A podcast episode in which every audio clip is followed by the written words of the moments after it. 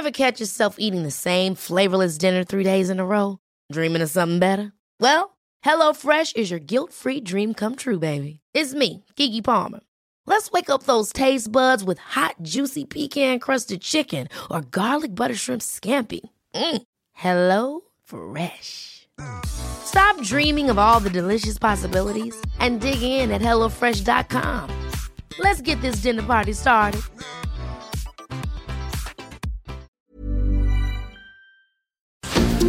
Heraldo Media Group presenta la información y el entretenimiento que usted necesita para estar enterado, también en su descanso. Informativo El Heraldo Fin de Semana, con Sofía García y Alejandro Sánchez, por El Heraldo Radio, con la H que sí suena y ahora también se escucha.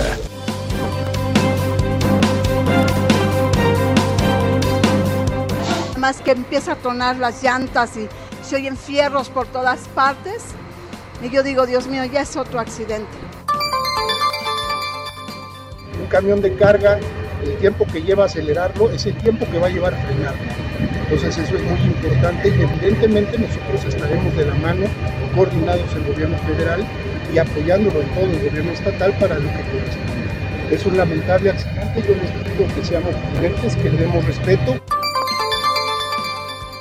Venimos desde hace pues, más de 20 años luchando en el mismo movimiento. a lo mejor lo que quisieran ver es que yo me opusiera al presidente en la reforma energética o en los problemas de fondo del país. Pues si somos parte del mismo movimiento, somos parte de la cuarta transformación, ¿cómo me voy a ser un líder de la oposición?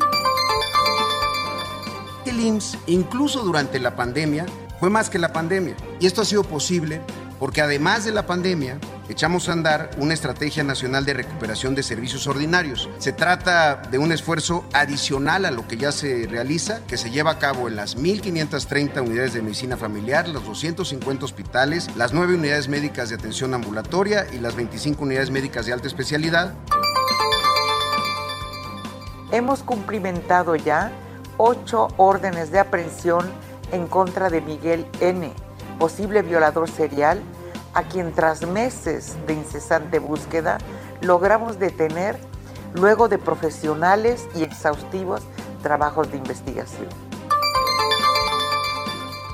Por primera vez, las y los trabajadores del Sindicato de Trabajadores Petroleros de la República Mexicana van a elegir a su secretaria o secretario general conforme a esta nueva legislación, atendiendo la sugerencia del presidente.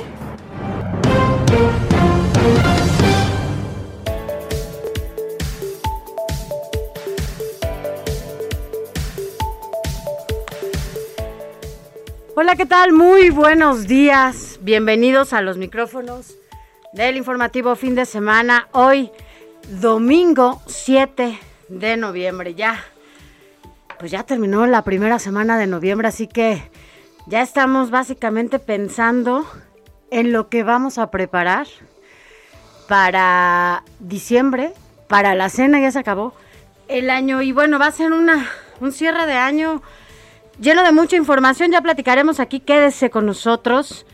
Eh, estaremos juntos en todas las frecuencias del Heraldo Radio a nivel nacional, ya lo sabe, y más allá de las fronteras, hasta las 10 de la mañana. Y vamos a platicar de muchas cosas. Alex Sánchez, ¿cómo estás? Buenos días. Yo soy Sofía García. Hola Sofía, muy buenos días a ti y a todos los que nos escuchan a lo largo y ancho del país. Vamos a estar juntos hasta las 10 de la mañana porque la noticia no descansa en fin de semana, también suceden cosas. Y bueno, pues ya prácticamente se va la primera semana de noviembre, qué rápido, ya comienza uno a andar por la calle y ya se siente ese espíritu navideño los arbolitos, las esferas ya están colocadas en los, centros comerciales. Y bueno, pues ya están a la vendimia, ya la gente empieza a trasladar y ya en, hay, hay lugares donde ya hasta venden ponche. Como en los tianguis.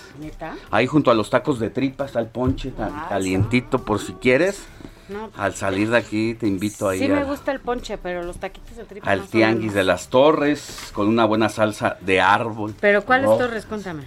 ¿Dónde es? Para que la gente que nos está escuchando sepa dónde ir por el por el ponchecito. Oye, sí, se, ahorita caliente. Además, amanecimos a 8 grados. 8 Está grados. frío. Fíjate que yo no me saqué una chamarra y sí sentí un poco el, el sereno, el, el rocío de la mañana.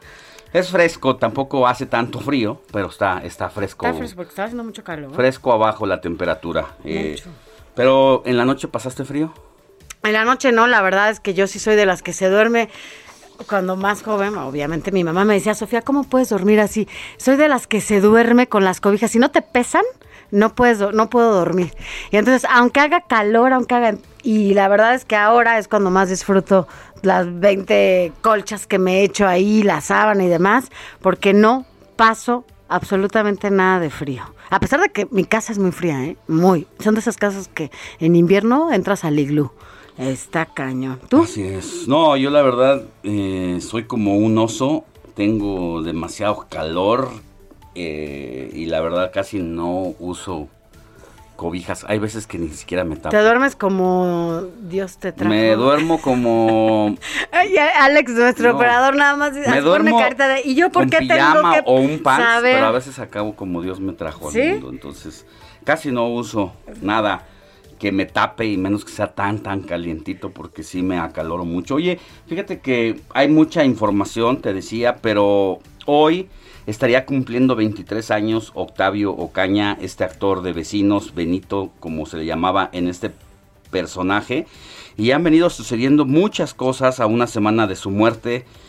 Eh, parece que hay alguien que tiene interés de dar a conocer ciertas actividades de su vida y que eso no debe cambiarnos la mirada de qué pasó ahí, porque desde un principio estuvo muy truculento el manejo que le dio la policía eh, de municipal de Cuautitlán Izcalli tras el, el fallecimiento. El papá de Ocaña ha dicho que no va a dejar que las cosas queden como está. Y lo que es un hecho es que le robaron el celular, le robaron una esclava de oro. Y curiosamente, La después de que la policía le robó el celular y la esclava de oro, han comenzado a salir todas estas imágenes de Benito, pues donde se le ve eh, en la fiesta, echando cotorreo, donde incluso Que todo se mundo le ve lo hace. consumiendo algunas, no. eh, pues un polvo blanco. Y esto parece que quiere hacerlo una especie de criminalizarlo para que se nos olvide de exigir claridad de las cosas. De qué pasó ahí hace una semana en esta persecución que tuvo y que sabemos que Cuautitlán Izcalli es una de Uno las policías más... más- corruptas que más intimida a las personas y que en lugar de sentirte protegido cuando ves que se te va una patrulla Te da miedo. ¿qué, va- qué me va a hacer? Eh, conozco muchísimos casos, yo no tengo la necesidad de pasar por Cuautitlán Izcalli, pero conozco muchos casos de quienes, que porque no traen placas foráneas de tránsito y entonces los se los llevan a los cajeros. No, está. Es, piden es- dinero. Y eso es parte de lo que nosotros nos enteramos. Imagínate de lo que no nos enteramos. El problema aquí con, con Ocaña es que al final es como lo están responsabilizando, o sea, las autoridades pareciera que están responsabilizando a Ocaña de lo que le pasó. Y eso de verdad es no tener pues, de vergüenza, vergüenza, ¿verdad? Absolutamente de nada. Si, si tomaba, si consumía eh, algún tipo de drogas, que es lo que ellos dicen, eso no lo, no lo hace o no es sinónimo de que merecía morir como, como murió. Y si así fuera su caso, que consumía o algo y lo detuvieron, bueno, pues seguramente si, hubiera un protocolo importante, ¿no? En materia de justicia, pues las cosas hubieran sido de otra manera. Pero como no las hay, pues entonces ahora lo que hacen es quererse lavar las manos, limpiar su imagen que ya está más sucia y más eh, Cochina. llena de, de porquerías, que la verdad es que ahorita hagan lo que hagan, la gente ya no les cree. Ese también es el problema, no les cree nadie. Eh, el tema de Ocaña es algo de lo que muchos nos enteramos, insistimos en este espacio, pero hay otros casos que cuántos no se quedan en el aire. Y la policía dice, ah, no, pues la encontré ahí una pistola. Oye, Alex, yo te encontré pues una pistola. Yo te encontré, este, y además te drogabas, Alex, entonces te mereces Eres morir así. Pepito Sánchez y No seas- entonces como no eh, eres un personaje de la vida pública, no tienes popularidad, no eres conocido, efectivamente se atreven a hacer y deshacer, pero hoy les resultó una situación diferente y en este momento está en la mira la policía de Cuautitlán Izcalli, así como la investigación que deslinda responsabilidades de lo que fue ese protocolo de seguridad para intentar detener a Ocaña, quien hoy estaría cumpliendo 23, años.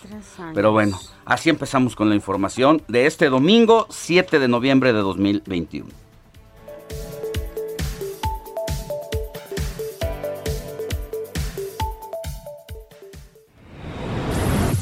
Informativo El Heraldo Fin de Semana. Lo más importante en resumen. Mira, la Secretaría de Salud de México dio a conocer que hasta la noche de este sábado se reportaron 3.574 nuevos contagios de COVID-19 y 261 nuevas muertes por esta enfermedad, en lo que con lo que el país, bueno, pues ya llega a un acumulado de 289.674 defunciones y 3.825.404 casos confirmados desde que inició la pandemia. En más información de salud, el gobierno de, de, México modificó la estrategia de vacunación contra la influenza estacional y calendarizó la inmunización por sectores de la población para dar prioridad a las personas con mayor riesgo de complicaciones, hospitalización y mortalidad por esta enfermedad. La Fiscalía General de Quintana Roo detuvo a dos sujetos identificados como Josué S. alias El Cheche y Hugo P. alias El Gemelo por su presunta participación en el ataque armado ocurrido el pasado jueves cerca de los hoteles Azul Beach y Hyatt Siva en los en Puerto Morelos, un, donde usted yo no sé si pudo ver las imágenes, la verdad es que los turistas, en, estamos hablando de hoteles de gran turismo y que estaban todos hechos bolita, escondiéndose entre las albercas y algunas otras instalaciones de los hoteles por la balacera que se escuchaba. Para evadir la presencia de elementos de la Guardia Nacional y agentes del Instituto Nacional de Migración, los integrantes de la caravana migrante que avanza en Chiapas tomaron una nueva ruta para llegar al centro del país y se espera que este domingo hagan una pausa en el estado de Oaxaca. Oiga, pues ayer hubo una baja, una baja aquí en el gobierno de la Ciudad de México. Mire, Paola Félix Díaz presentó su renuncia como titular de la Secretaría de Turismo de la Ciudad de México. Esto lo hizo después de que se dio a conocer que viajó a Guatemala en un vuelo privado, presuntamente con 25 mil dólares en efectivo, que no reportó. La jefa de gobierno de la Ciudad de México, Claudia Sheinbaum, anunció la modernización de los mercados y centros de abastos capitalinos con el objetivo de garantizar la seguridad de sus instalaciones y evitar siniestros como el incendio del pasado jueves en el mercado de Sonora de la alcaldía Venustiano Carranza. En información internacional, la Organización de las Naciones Unidas para la Alimentación y Agricultura, la FAO, reveló que en los últimos 30 años México ha perdido 4.9 millones de hectáreas de bosques, equivalentes a 49 mil kilómetros cuadrados, lo que representa una superficie mayor al territorio de Quintana Roo, para que se dé una idea. La agencia de noticias oficial iraquí INA dio a conocer que el primer ministro de aquel país, Mustafa al-Qasami, salió ileso de un atentado dirigido contra su residencia en el centro de Bagdad mediante un dron cargado con explosivos, lo que fue confirmado por el Ministerio de Seguridad. Vámonos rápidamente a lo más importante de los deportes con Adrián Caloca, que además seguro nos va a decir, como todos ustedes ayer pudieron ver, al Canelo Álvarez. ¿Cómo estás, mi querido Adriancito? Buenos días. Muy buenos días, Sofía, Alex y a todos nuestros queridísimos redescuchas, deseándoles un extraordinario cierre de fin de semana.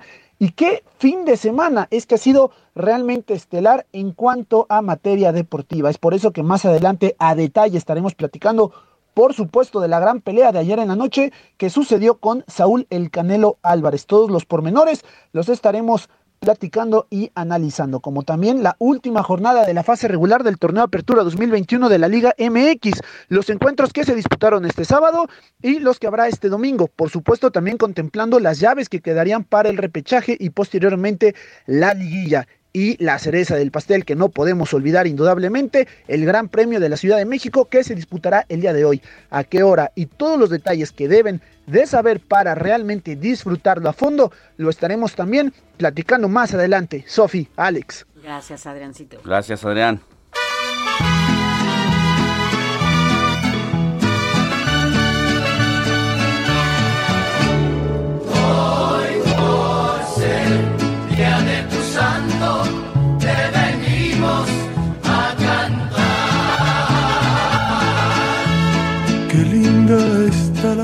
Mi querida Moni, muy buenos días. Hoy vamos a ver a quién tenemos que abrazar. Ayer volvió a ser mi santo. Vamos a ver si este domingo otra vez es Día de los Alejandros. Espero que ya no sea Día de los Alejandros, mi querida Moni. Muy buenos días. Muy buenos días, mi querido Alex, Sofi, amigos. Qué gusto saludarlos esta mañanita de 7 de noviembre. Y bueno, pues hoy a quién vamos a festejar. Alex, no estás dentro del santoral, ¿verdad? Ya sería mucho, ¿sí o no, Sofi? Ya basta, cada ocho días. bueno, pues hoy le vamos a dar un abrazo a quien lleve por nombre Ernesto. San Ernesto. Su significado es perseverante, el que persevera. San Ernesto nació en Steislingen, Alemania, y en el año 1146 se unió a la Segunda Cruzada predicada por Bernardo de Claraval, antes de huir junto al lago Constanza, le dijo adiós a los monjes y a los hermanos laicos de la abadía, pero nunca logró llegar a su destino, a Jerusalén. Fíjense que fue capturado por los musulmanes y según cuenta la leyenda, habría sido llevado a la Meca. Ante su negativa de convertirse al Islam, fue torturado y posteriormente asesinado. Murió como mártir en el año 1148.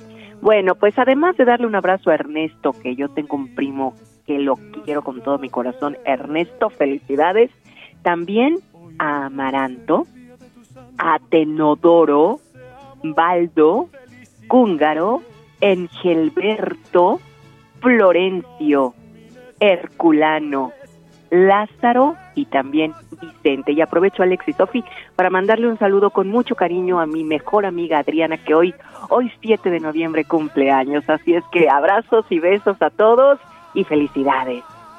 Un abrazo para todas ellas y ellos y en especial para tu amiga que la pase muy bien y que tenga mucho salud, mi querida Moni, por sobre todas las cosas.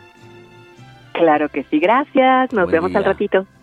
Estas son las mañanitas que cantaba el rey David.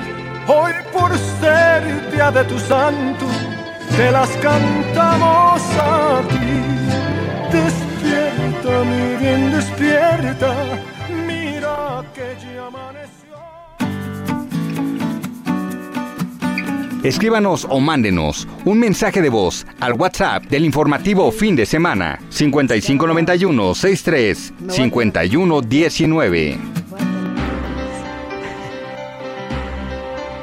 7 de la mañana con 18 minutos. Gracias por estar aquí con nosotros en este domingo. Mire, le voy a decir algo. Este, este arranque de semana, la verdad es que va a estar lleno de información. Estamos ya, le decíamos, en el último bloque del año y como usted sabe, se tiene que aprobar el presupuesto 2022 para que sepamos perfectamente cómo se va a gastar cada peso que usted, que yo, que todos los que pagamos nuestros impuestos, bueno, pues se va a distribuir en este gobierno. Ya se lo daremos a conocer aquí, la, el debate, la discusión, el análisis se dará esta semana y estará muy pues un jaloneo importante, aunque bueno, pues las cosas como pasó en la ley de ingresos pareciera que no, no se va a modificar nada. Pero bueno, yo no sé si ayer usted tuvo la oportunidad de, de andar, eh, o digo desafortunadamente, fue por la carretera hacia México-Puebla, donde hubo un accidente horrible, lo vimos a través de las imágenes que se difundieron en los medios de comunicación y en las redes sociales. La verdad es que cada vez que uno va en carretera, qué miedo ir atrás o a un lado de un tráiler. Manejan como si fuera las carreteras hechas solamente para ellos. No hay un respeto de muchas cosas. La verdad es que a mí me ha tocado viajar mucho a la de Querétaro y esa que es recta, nada más, o sea, es, no hay casi curvas, solo es recta, recta, recta. No van, van rapidísimo, a veces van muchísimo más rápido que uno y me da mucho miedo, sobre todo cuando se trata del doble remolque, ¿no? Es eh, un pues es un riesgo total el hecho de que vayas con los con los eh, trailers ahí pegaditos o al lado o corriendo o echando carreritas o tocándose. Yo no sé cómo cómo te ha ido a ti Alex en el tema de los No, pues siempre la verdad es que a ver, eh, eh, México es uno de los países en el mundo, de los pocos, donde permite a sus camiones de carga que se transporten en dos remolques. A pesar de que ha habido accidentes, eh, de que ha habido muertes que también nos colocan, eh, obvio, en primer lugar por obvias razones, eh, se han intentado movimientos para decirle a la Secretaría de Comunicaciones y Transportes que modifique sus permisos para el traslado de estos camiones con mercancías y eso no se ha logrado porque quienes pierden son los hombres de negocios, el poder eh, económico.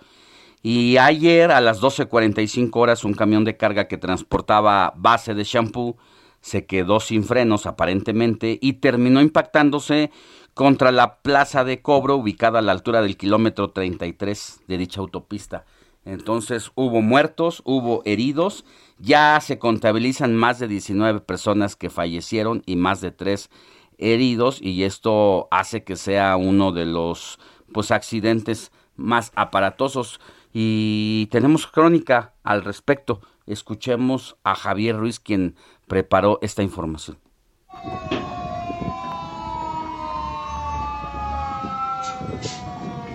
Más que empieza a tronar las llantas y se oyen fierros por todas partes. Y yo digo, Dios mío, ya es otro accidente.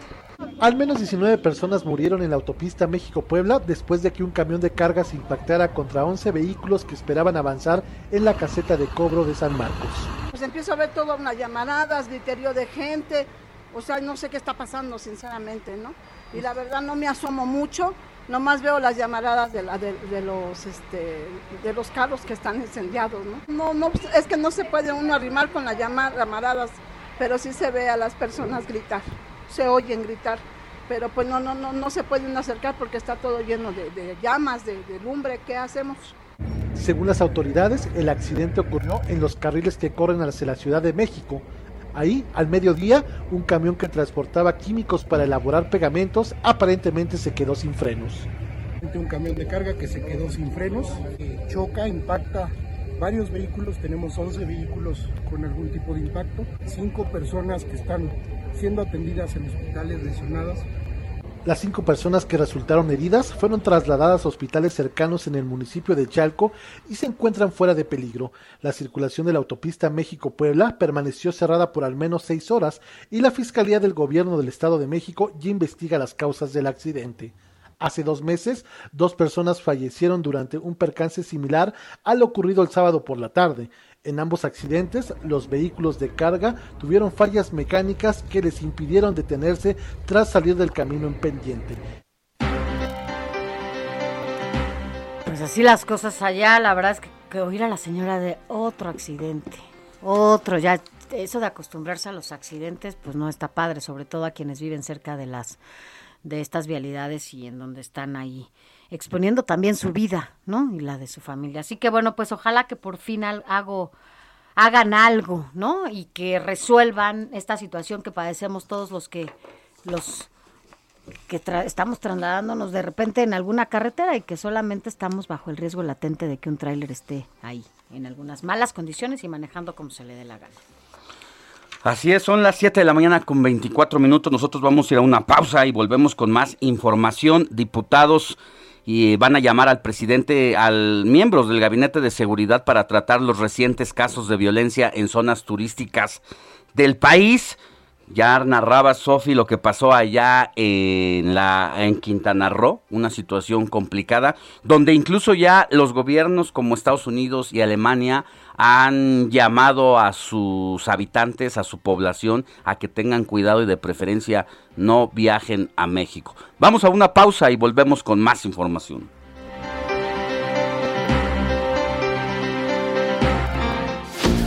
La noticia no descansa.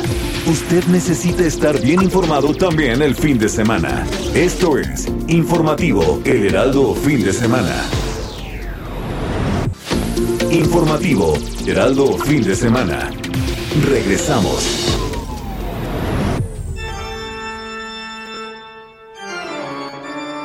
Los vampiros son seres mitológicos que permanecen en la cultura popular lo curioso es que el origen del mito de los vampiros en realidad se puede trazar hasta el desconocimiento que tenían las personas de aquellos tiempos sobre la genética y las enfermedades. Hay un padecimiento conocido como porfiria que explica muchas de las características de los vampiros. Los pacientes que sufren de porfiria tienen problemas en el metabolismo del grupo hemo, que forma parte de la hemoglobina, componente fundamental de la sangre.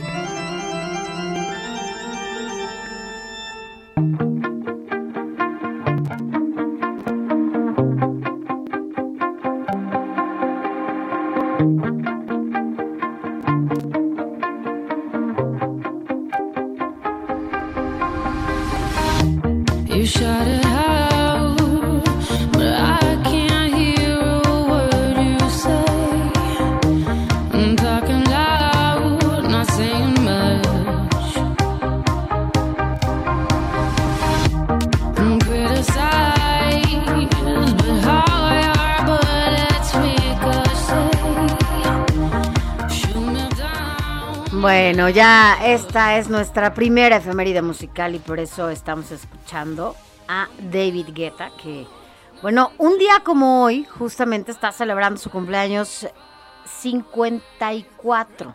Estamos escuchando Titanium, un tema que dio a conocer en el 2010 en un álbum Nothing But the Beat. Y bueno, por eso estamos escuchándolo y bueno, pues está bien para, para ir amaneciendo junto con ustedes que nos están escuchando y que en esta primera efeméride musical, bueno, pues nuestro productor dijo, vamos a, escuchar a David Guetta para que para que lo celebremos por esos 54 años. Oiga, pero ¿sabe qué? No le hemos dado a propósito de nuestra efeméride musical, vamos a dejarla ahí para que además le demos el WhatsApp, que se quede con nosotros eh, y nos haga llegar a todo lo que quiera, una denuncia. Eh, sabe que estos micrófonos son pues eh, también parte de todo lo que ustedes nos dicen para que podamos hacer eco y de alguna manera podamos contribuir a que algo pase, algo bueno en su entorno más cercano. Así que bueno, si usted tiene alguna denuncia que hacer o compartirnos algo o simplemente decirnos qué va a desayunar, bueno, pues escríbanos a nuestro WhatsApp. Se lo doy 55 91 63 51 19 55 91 63 51 19. Gracias por estar con nosotros. También recuerde, le vamos a dar nuestras redes sociales para que nos escriba. Ya nos están llegando algunos mensajes y algunos eh, vía, vía WhatsApp y vía Twitter. Yo soy Sofía García. Recuerde, mi Twitter es arroba Sofía García MX. Yo soy Alejandro Sánchez, escríbame a mi Twitter arroba Alex Sánchez MX y sí, ya llegaron los primeros mensajitos de Radio Escuchas que ya tienen el WhatsApp y que hacen el favor de escucharnos cada fin de semana. Hola Sofi y Alex, buenos días, feliz domingo. Ustedes que son confiables me pueden decir si esto es verdad y pone una foto del presidente López Obrador con el papá de Checo Pérez Sergio Pérez y dice, ¿es verdad? Sí, pues si es verdad que es diputado. Ah, porque dice aquí, eh, hace el screenshot de un Twitter de alguien y dice, ¿quieres que les, quieren que les agüite la fiesta? Este es el papá de Checo Pérez y es diputado de Morena. Claro que sí, sí es diputado. Yo he tenido la oportunidad de platicar con él allá en la Cámara de Diputados. Tiene otras aspiraciones más grandes que ser diputado y bueno, pues está ahorita en esta legislatura que ha iniciado apenas en septiembre. Luego también hay otro mensajito, Sofía. Pero, pero un poco diciendo lo del papá de Checo, creo que es importante decirlo porque además, ya ves que este gran premio siempre ha sido catalogado como los fifís y que nada más van algunos y no sé qué y digo, yo no voy al, Gran Premio, no sé si tú, si tú vas y tienes boletos, pero pues ay, digo, cada quien que vaya como pueda, ¿no? O sea, y el hecho de que, claro, por eso señalan que el papá del Checo pues está en Morena, ¿no? Así como muchos otros, hay alguna empresaria ahí también muy famosa, Patricia Armendaris, que está también en Morena, y que bueno, pues lo malo es que como han descalificado tanto algunos personajes y algunos sectores, que bueno, pues no les viene bien de repente estas fotografías, sí, pero no, no tengo el otro mensaje, no lo tengo aquí, Alex. Dice Sofi y Alex, domingo de amanecer en el informativo fin de semana, ya buscando el bacalao para estas fechas. Desde Monterrey nos saluda Sergio. Hola, soy Tony Talacón de Cuautitlán, Izcalli. Tengo 30 años de vivir aquí en Izcalli y la seguridad ha dado un giro de 180 grados, ya que antes era muy tranquilo y actualmente salimos a las calles cuidándonos de todos, pero principalmente de la policía. Saludos. Pues sí, sí le, sí le creo esa situación. Eh, por más que se han hecho las denuncias, no hay desde el gobierno del estado, no vemos que haya una, mm, pues, una, un giro a la política de seguridad y sobre todo de la Secretaría de Seguridad, donde se cambien los reglamentos internos o donde haya mayor eh, vigilancia contra los malos funcionarios, porque pues quienes son los jefes los alientan a que se porten como, como finalmente ocurre. Así es. Eh, bueno, pues ya, así las cosas aquí, ya se lo dijimos. Escríbanos para que esté en contacto con nosotros. Gracias a todos ustedes por sus mensajes. Y bueno, vámonos rápidamente a detalle de toda la información que se ha generado en este espacio, todo lo que han preparado nuestros compañeros reporteros. Y bueno, primero vámonos con lo que pasó con el presidente Andrés Manuel López Obrador, porque bueno, pues él asegura que la rehabilitación de las seis refinerías de Pemex lo están haciendo para garantizar, dice el presidente, la autosuficiencia en la producción de combustibles y sobre todo cuidar el medio ambiente y la salud de, la de las personas. Esto es lo que dice el presidente Andrés Manuel López Obrador, ¿no? Pero quien tiene toda la información es nuestro compañero Paris Salazar. Buenos días, Sofía Alejandro. De gira por Guanajuato, el presidente Andrés Manuel López Obrador aseguró que la rehabilitación de las seis refinerías de Pemex es para garantizar la autosuficiencia en la producción de combustibles, cuidar el medio ambiente y la salud de las personas. En la supervisión de los trabajos de rehabilitación de la refinería de Salamanca, López Obrador señaló que en estas instalaciones se han invertido 5.200 millones de pesos para mejorar la producción y contaminar menos. ¿Qué consiste la rehabilitación? Bueno, se tienen que modernizar las plantas, todo esto ayuda mucho también para que no haya contaminación. Estamos en la ciudad de Salamanca, como en el caso de Cadereyta, en Nuevo León y en Minatitlán, tenemos que cuidar que no se contamine, que lo que tenga que ir a la atmósfera eh, no sea eh, dañino para la salud de la gente. López Obrador expuso que los gobiernos anteriores dejaron de invertir en el mantenimiento y la modernización de las refinerías para privatizarlas. Es que además del abandono que estaban esas refinerías, porque lo que querían eran venderlas, se convirtieran en chatarras, para entregarla a particulares. Además de eso, todo lo que hacían o lo poco que hacían para rehabilitarlas se contrataba. Ahora no. Ahora eh, han vuelto a tener vida los talleres que hay en cada refinería.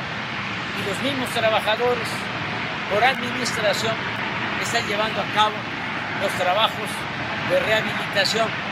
Esto nos significa muchos ahorros y le da trabajo a la gente. Por la tarde, López Obrador llegó a Hidalgo, donde reconoció que el apoyo económico de 10 mil pesos a los damnificados por las inundaciones del 6 y 7 de septiembre en Tula no permite a las familias reconstruir el patrimonio perdido por el desbordamiento de los ríos, pero pidió no desestimarlo porque afirmó es algo que sumará a otros proyectos sociales. Quiero también decirles que antier me decían que no viniéramos, o hace cuatro días, que porque había mucha inconformidad, que había primero que este, apaciguar las cosas. Y dije, no, porque si no voy, no se entrega nada, o tarda más. Este domingo el presidente López Obrador regresa a la Ciudad de México para el lunes encabezar la conferencia de prensa en Palacio Nacional y luego tomar un vuelo comercial para dirigirse a Nueva York, donde el próximo martes dirigirá un mensaje en el Consejo de Seguridad de las Naciones Unidas. Esta es la información. Muchas gracias. Oye, pues, Muchas a ver gracias. ¿Cómo le va?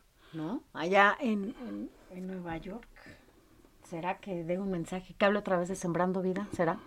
¿Será que hable otra vez de cuál? ¿Cuál otro más? Sembrando Vida.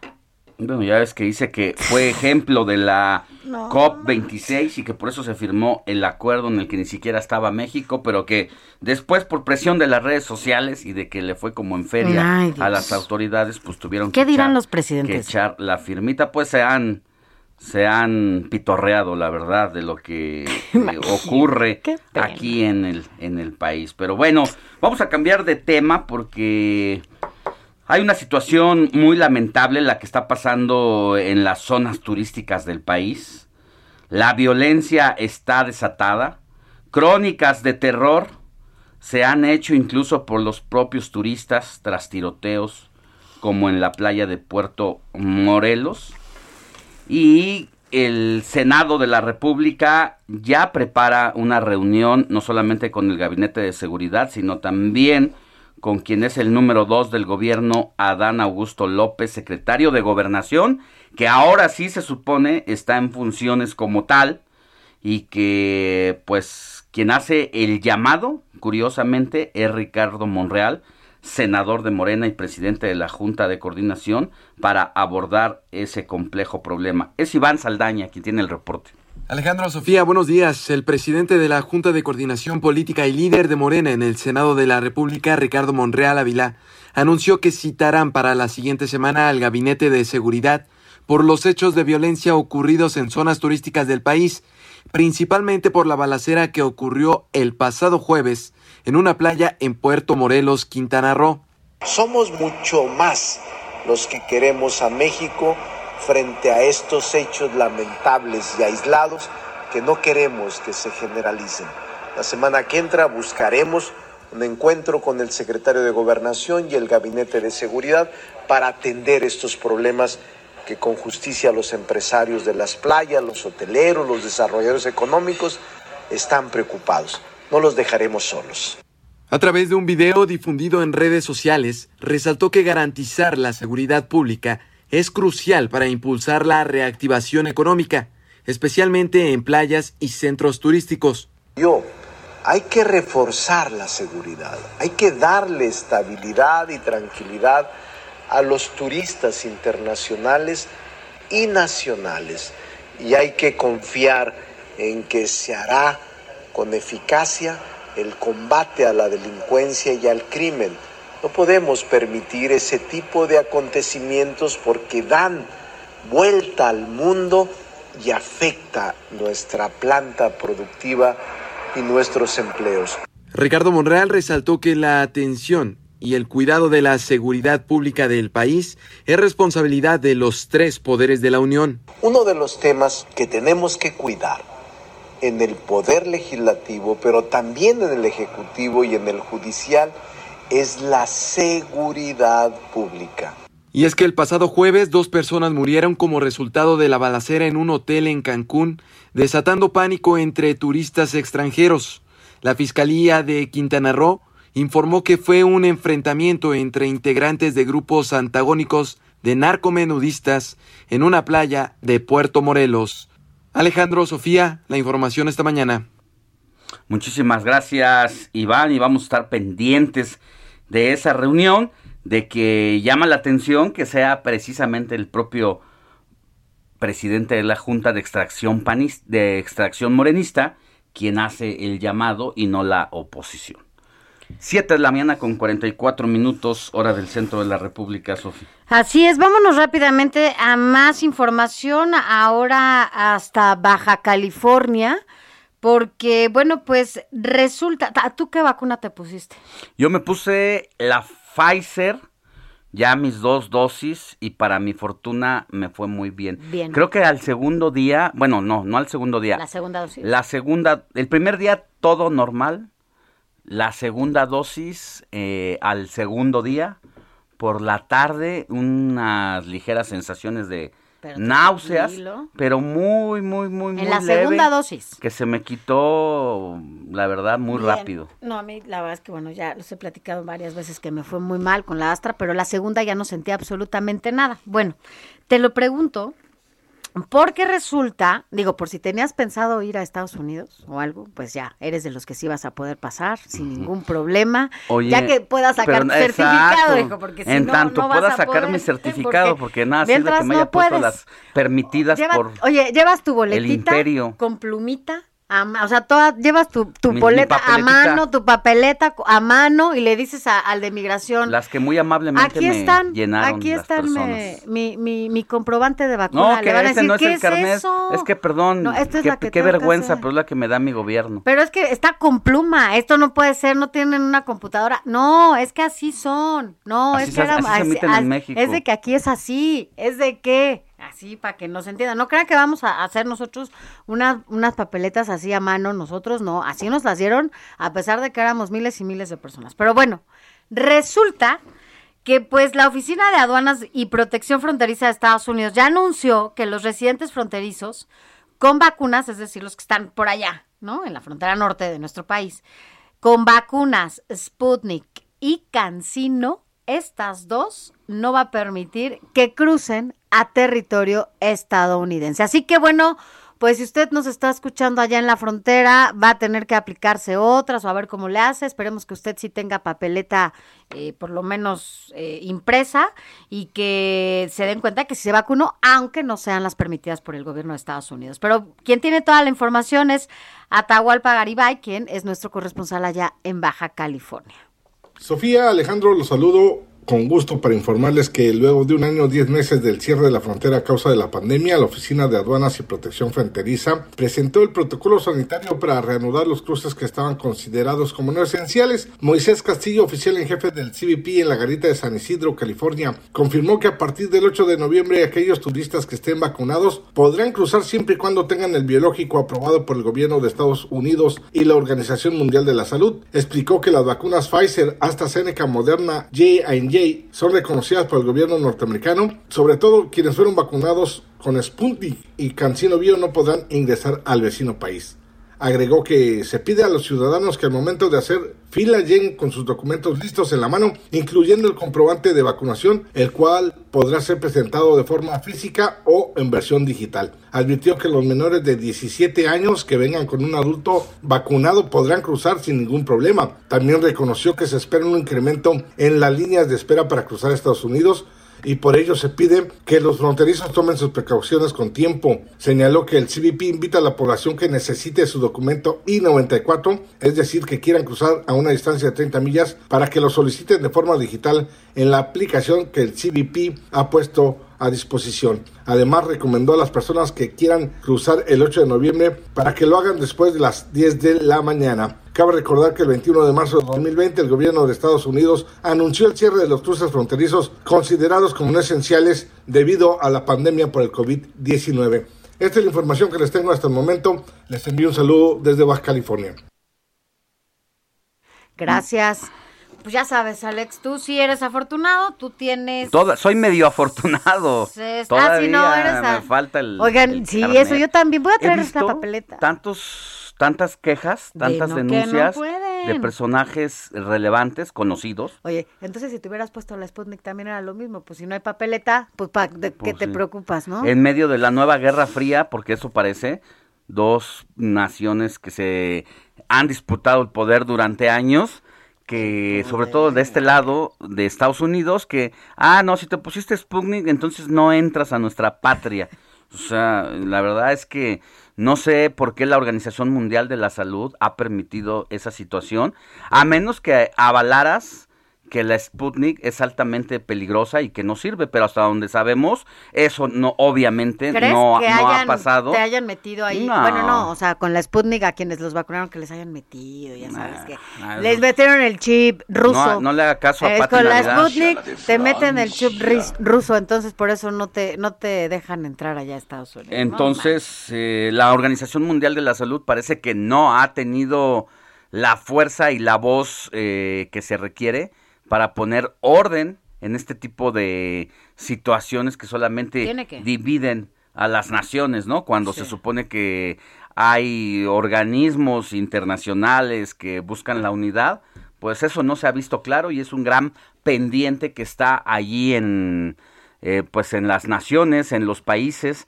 y en los organismos internacionales. En este caso, insisto, tocaría la Organización Mundial de la Salud que, pues, Sí, la evitar que los reguladora, ¿no? De todo este tema. eh, pongan esas condiciones para que sean eh, recibir a sus turistas, ¿no? Pero bueno. Bueno, A lo que te gusta. Vamos a los deportes con mi querido Adrián Caloca, que ya está listo porque vaya fin de semana y jornada deportiva, mi querido Adrián. Muy buenos días, Sofi, ¿cómo están? ¿Estás triste, mi querido Adrián? Este, no, no, no, todo, todo, to- todo bien. Ayer vimos, la verdad es que mu- mucha, mucha actividad iniciando, por supuesto, como bien lo mencionabas, el fin de semana completo. Pero ayer un poco lo del pleito, y también te vi activo en, en redes sociales, mi queridísimo Alex. La verdad es que quiero iniciar, por supuesto, eh, vamos a decir específicamente lo que sucedió, el knockout al round número 11 en cuanto al Canelo Álvarez con esta victoria Oye, que me lo quedé, vuelve me quedé muy cerca. Te dije que casi iba a acabar la ¿En pelea. qué round dijiste que lo iban a Eh, Adrián dijo que lo iban a noquear en el 7. tú? Yo dije que era probable que acabara la pelea. Y Sí, que en una de Y esas casi. y que en una de esas daba sorpresa. La verdad es que Bueno. eh, el Canelo sí fue superior todo el tiempo. Llegó el momento en que el propio Canelo se ponía contra las cuerdas, se encorvaba, es- le decía a, a el estadounidense que le diera su repertorio y pues no, la verdad es que ya estaba cansado desde el- la mitad de la pelea, hacía intentos por presentarles Pararse. sus combinaciones que traía ahí, su repertorio, pero la verdad es que no le llegaba y aunque sí acabó un poco inflamado del rostro el Canelo, ¿Cómo se pues dice? no no se le veía opción ni por dónde pudiera llevarse la pelea Yo- eh, Plant. Yo tenía mucho que no veía una pelea, mucho. Creo que, no sé, las únicas peleas que, que- creo que vi completas eran las de Chávez. No, imagínate, imagínate. ya hace siglos. Y ayer vi esta del Canelo en partes, pero el, el que vi, el round que vi completo fue el 11. Pues semi completo porque se cayó antes de que terminara el Bueno, round. sí, exacto, bueno, el, el- el Eso sí. Sie- siempre pues obviamente un knockout, ¿no? Eh, eh, pinta más la pelea, es más llamativo, sobre todo para el espectáculo del público. Eh, sin embargo, es lo que me- más o menos eh, mencionaba ayer o lo que les comentaba de lo que el- sus retractores por eh, habían dicho a lo largo de la semana de que faltaba un pleito donde saliera más manchado y demás. Pero, concordando también contigo, Alex, pues es que esto no es culpa de, de Saúl. Si realmente a él eh, está dando lo mejor de sí contra los mejores eh, boxeadores que hay disponibles también y está encontrando también su supremacía, pues está marcando una clara diferencia, ¿no? Porque también se convierte en el primer mexicano en unificar toda una categoría, o sea, los cuatro, las cuatro organizaciones que, que también habíamos dicho, la AMB, la OMB, la CMB y el FIB. además de ser el primer campeón en toda la historia en unificar pues dichas cuatro organizaciones para el supermedio. Entonces, pues ayer, aparte de todo, pues hizo historia el Canelo. Así es que la verdad decíamos ayer que quien echaba toda la carne al asador y tenía mucho más que perder era el Canelo que contaba con el reconocimiento del supermedio de los tres principales organismos de boxeo en el mundo, que era el CMB, la OMB y la AMB y lo que puso sobre la mesa pues que son los principales organismos que reconocen a los boxeadores en el mundo. Y empezamos como por categorías. El mm. principal es el Consejo Mundial de Boxeo. Y luego seguiría pues entre la Organización Mundial de Boxeo y la Asociación Mundial de Boxeo y la Federación. La noticia no descansa. Usted necesita estar bien informado también el fin de semana. Esto es Informativo El Heraldo Fin de Semana.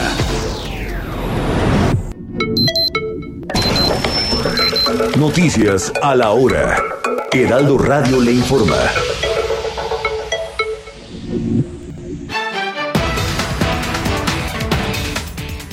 8 de la mañana en punto, un total de 19 personas fallecieron y tres más resultaron lesionadas luego de que un tráiler impactara de frente a 10 vehículos que se dirigían a Puebla y que se encontraban formados en la caseta de San Marcos, Huixtoco. La caseta estuvo cerrada ayer sábado por 7 horas. De las 7.643 personas que han perdido la vida a causa del COVID-19 en Hidalgo, 527 son originarias de otras entidades del país. Esto de acuerdo con la Secretaría de Salud del Estado. La Secretaría de Movilidad concluyó la primera etapa de chatarrización de taxis en la Ciudad de México a fin de brindar mejores condiciones de viaje a personas usuarias que utilizan este método de transporte en la capital. Desistió ayer la caravana migrante de avanzar por el centro de Chiapas y conectar con Veracruz debido a la alta presencia de elementos de la Guardia Nacional y agentes del Instituto Nacional de Migración que se plantaron sobre la carretera que llevaba Tuxtla Gutiérrez.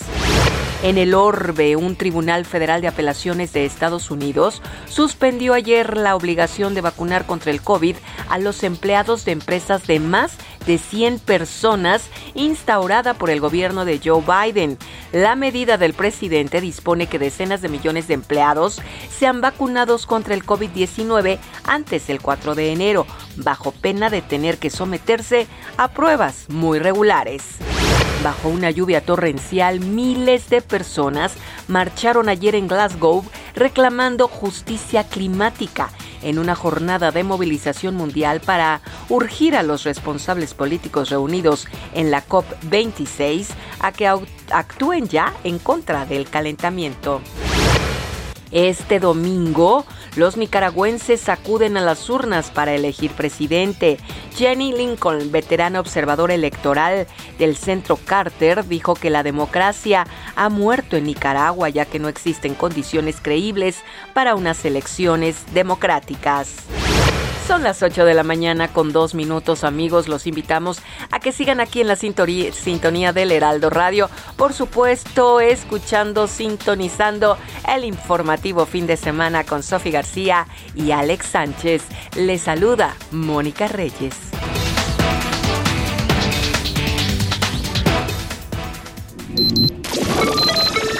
Esto fue Noticias a la Hora. Siga enterado. Everyone falls in love sometimes. Sometimes it's wrong, and sometimes it's right. For every win, someone must fail. But there comes a point when, when we exhale, yeah, yeah. Say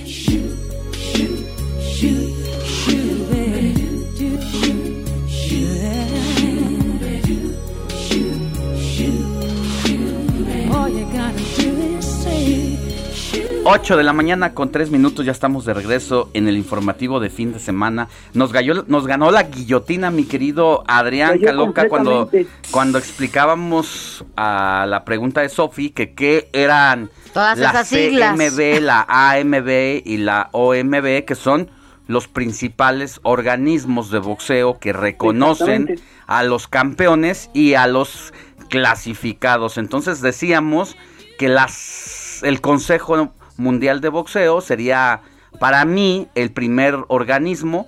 Luego, pues ahí se disputarían el segundo lugar entre la Organización Mundial de Boxeo y la Asociación Mundial de Boxeo. Yo pondría a la OMB en segundo y a la AMB en tercero y por último a la Federación Internacional de Boxeo, que es el único organismo que reconocía a Plant como campeón supermedio, mientras el Canelo Álvarez tenía el reconocimiento de los otros tres organismos. Al, al ganar el Canelo, se queda con los cuatro títulos que son los que reconocen a los boxeadores.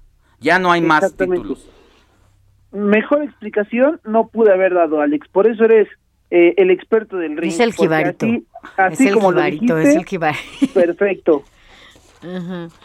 Y bueno, Así- así entonces, justamente. tu sobre conclusión... todo porque el FIB era, como bien dices, el, el digamos que sí, o sea, eh, el FIB es di- el, el de menos reconocimiento, el que traía al estadounidense a Juan, al que era el invicto de 21 peleas, no había perdido nunca, 12 por knockout, ayer conoció ya pues la lona del ring, pero la situación está en que sí, indudablemente Canelo era el que estaba, digamos, apostando más, aunque también económicamente, porque la bolsa también era mayor para él y Claro, pues, pues, es sigue siendo uno de los deportistas mejor pagados del mundo. 40 millones de dólares para el Canelo, 10 para Plant. Ah, exactamente. También pues ahí también se podía ver pues la diferencia, ¿no? En cuanto a lo que se veía venir y también en los momios, ya lo habíamos dicho también desde ayer, estaba 8 a 1 a favor eh, del Canelo, por lo cual eh, pues la apuesta realmente ayer estaba que si en algún momento se daba la sorpresa por parte del estadounidense, pues eh, también en las apuestas iba a dar esa- ese asunto, pero bueno, la situación es que de cualquier forma Canelo era favorito y sigue siendo para seguírselo llevando. Así, así las cosas hasta este momento. Eh, ¿Cómo ven muchachos? Pues interesante también- lo que pasa Sí. ahí en el box, pero hay mucho más. Sí, sí, sí, la, vamos a seguir entonces con la otra información.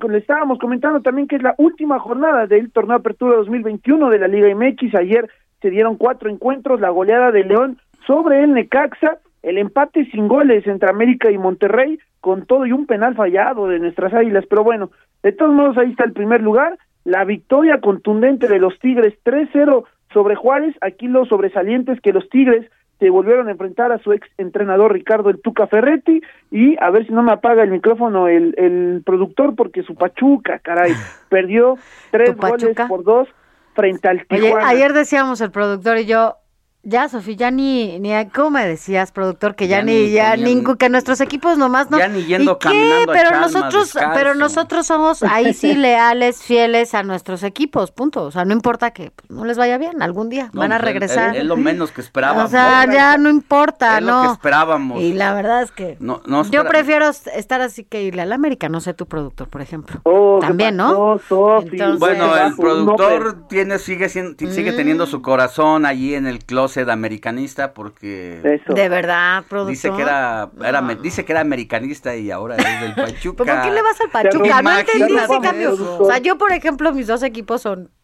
pues, más o menos, ¿no? Ya dije lo que yo Pero- pienso de las personas que cambian de A ver, equipo, ¿eh? ven y dinos por qué cambiaste de equipo, Héctor. Yo ya, a mí no me importa lo que piensen Pero- ni lo que diga eh, de eso, yo ya lo expliqué. Mi familia vive en Querétaro y por eso yo le voy al Querétaro.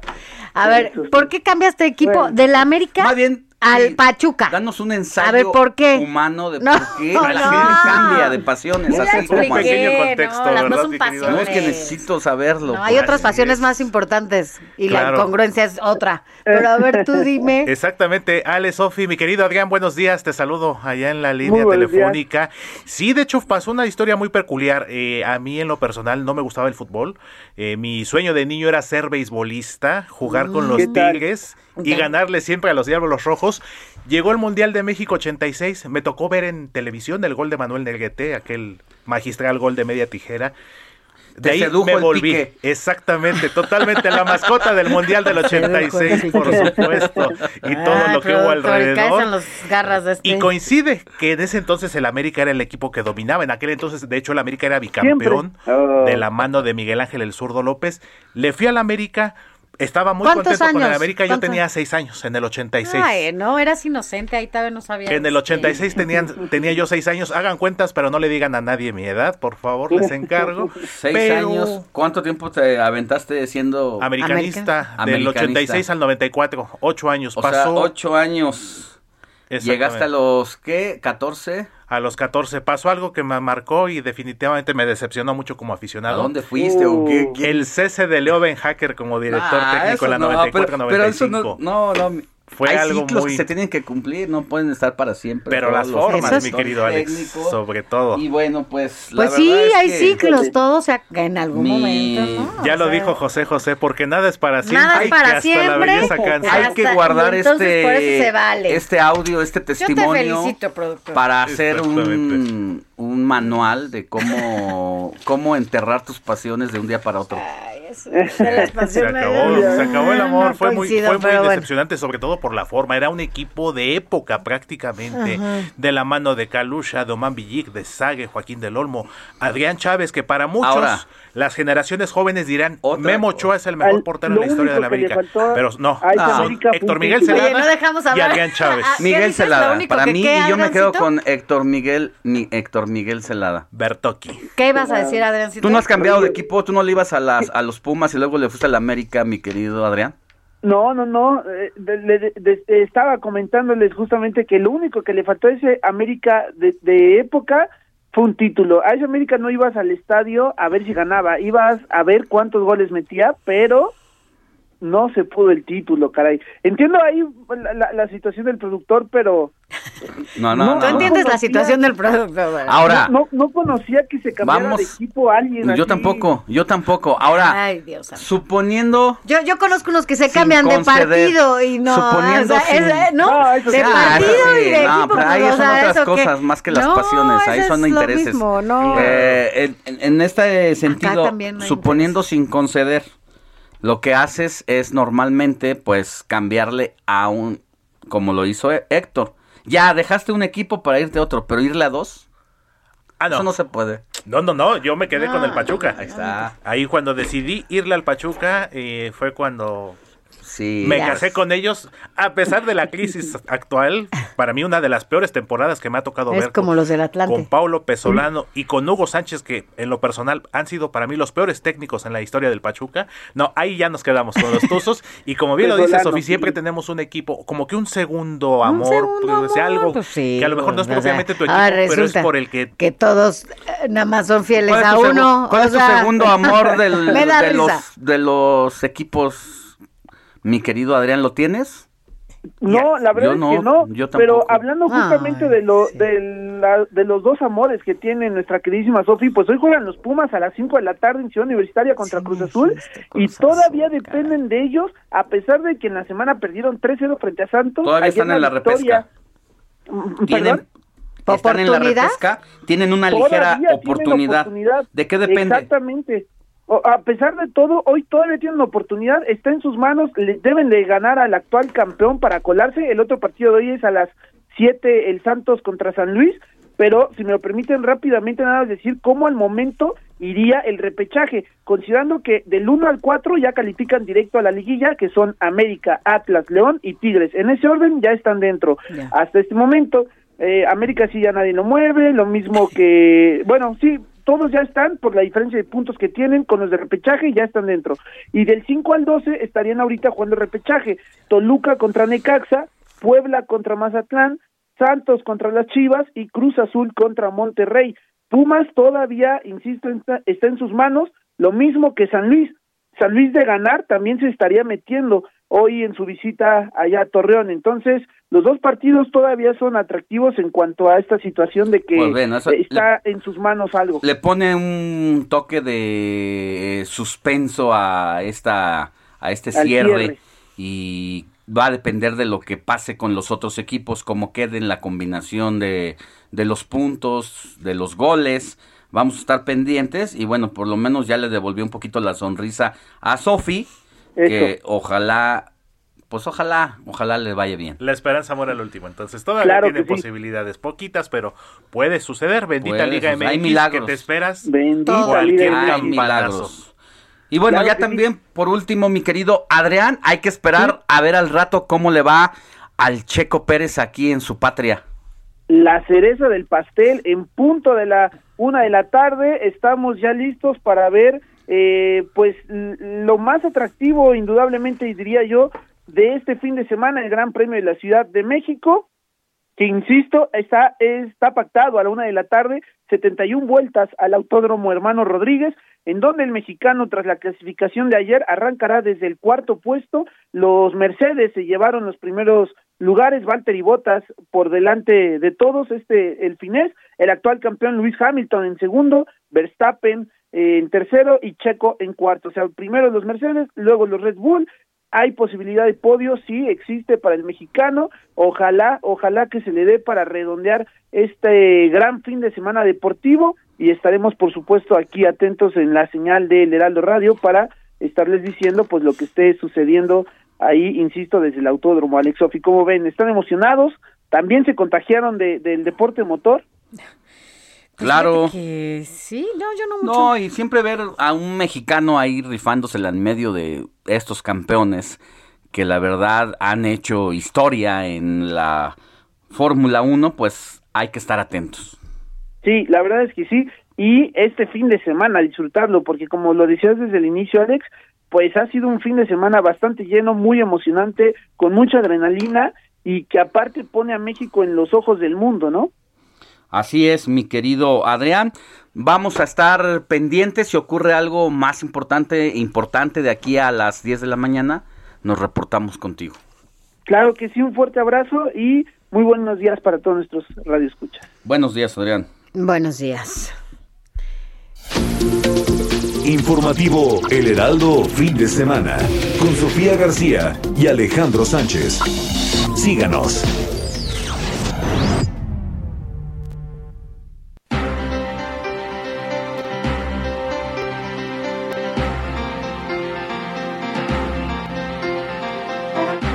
Ocho de la mañana ya con 16 minutos. Gracias por continuar con nosotros. Mire, vamos a cambiar totalmente de tema, pero un poco colando con lo que dice nuestro compañero Adrián Caloca, la Fórmula 1, pues ha dejado también rezagos en otros espacios y uno de ellos tiene que ver mucho con la ocupación que se ha dado en diferentes restaurantes en la Ciudad de México. Qué bien, bueno, pues esto contribuye sin duda a la recuperación eh, económica que pues tan deteriorada estaba. Sin embargo, bueno, yo no sé si te ha tocado, Alex, no solamente en Polanco, también en la Roma, también en la Condesa, este, en donde más, o sea, en varias partes de la, de la ciudad. En la Roma. Muchos restaurantes, ajá, ya decía la Roma, la Condesa, eh, Polanco, en la del Valle también hay algunas eh, restaurantes que lo que hicieron para que tuvieran este aforo permitido por las autoridades, pues eh, les dieron una parte, no de la banqueta, sino eh, de la calle por donde pasan los coches.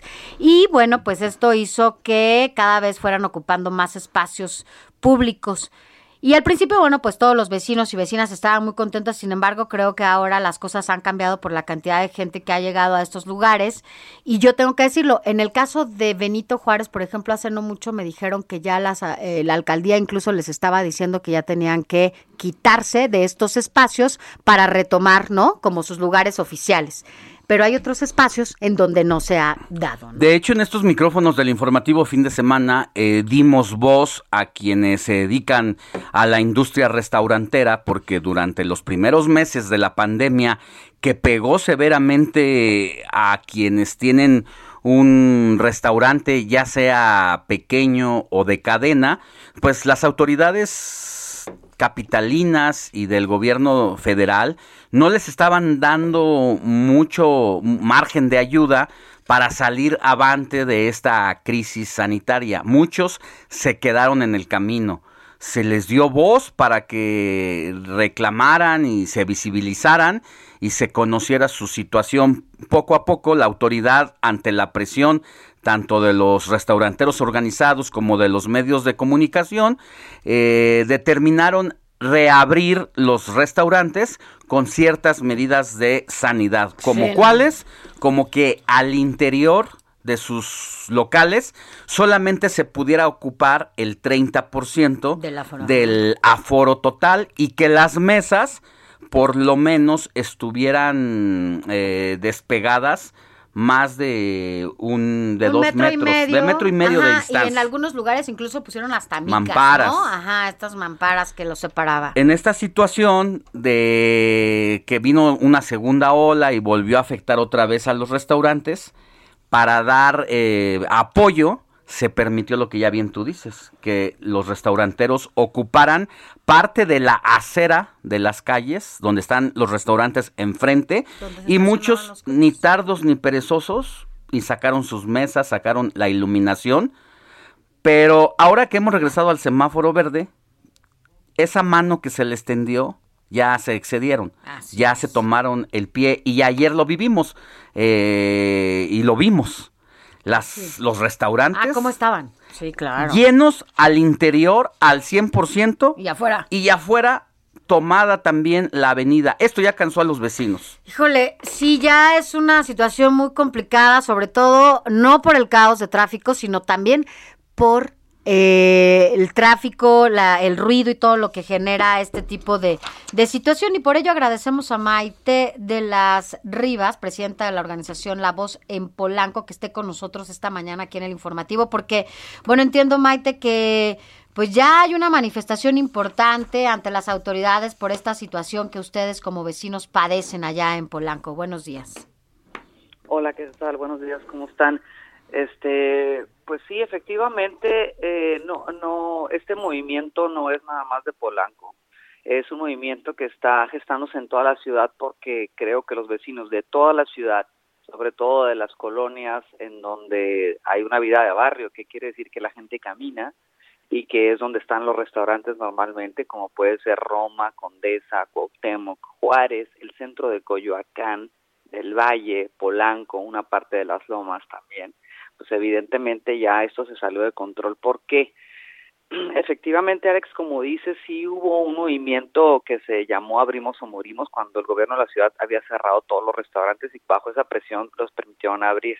Pero luego en abril, saca, eso fue como en febrero, ¿no? Y luego en abril sacaron un programa que se llama Ciudad al Aire Libre que emitió la jefa de gobierno a través de una publicación en la Gaceta, porque no es una ley, y ese programa eh, autorizó a los restaurantes, en aquella época estábamos en semáforo naranja, eh, para que ocuparan parte de la banqueta y, y si no tenían banqueta parte de la calle. Así era, era una norma que era, eh, eh, eh, si no tenías esto, tienes puedes usar lo otro.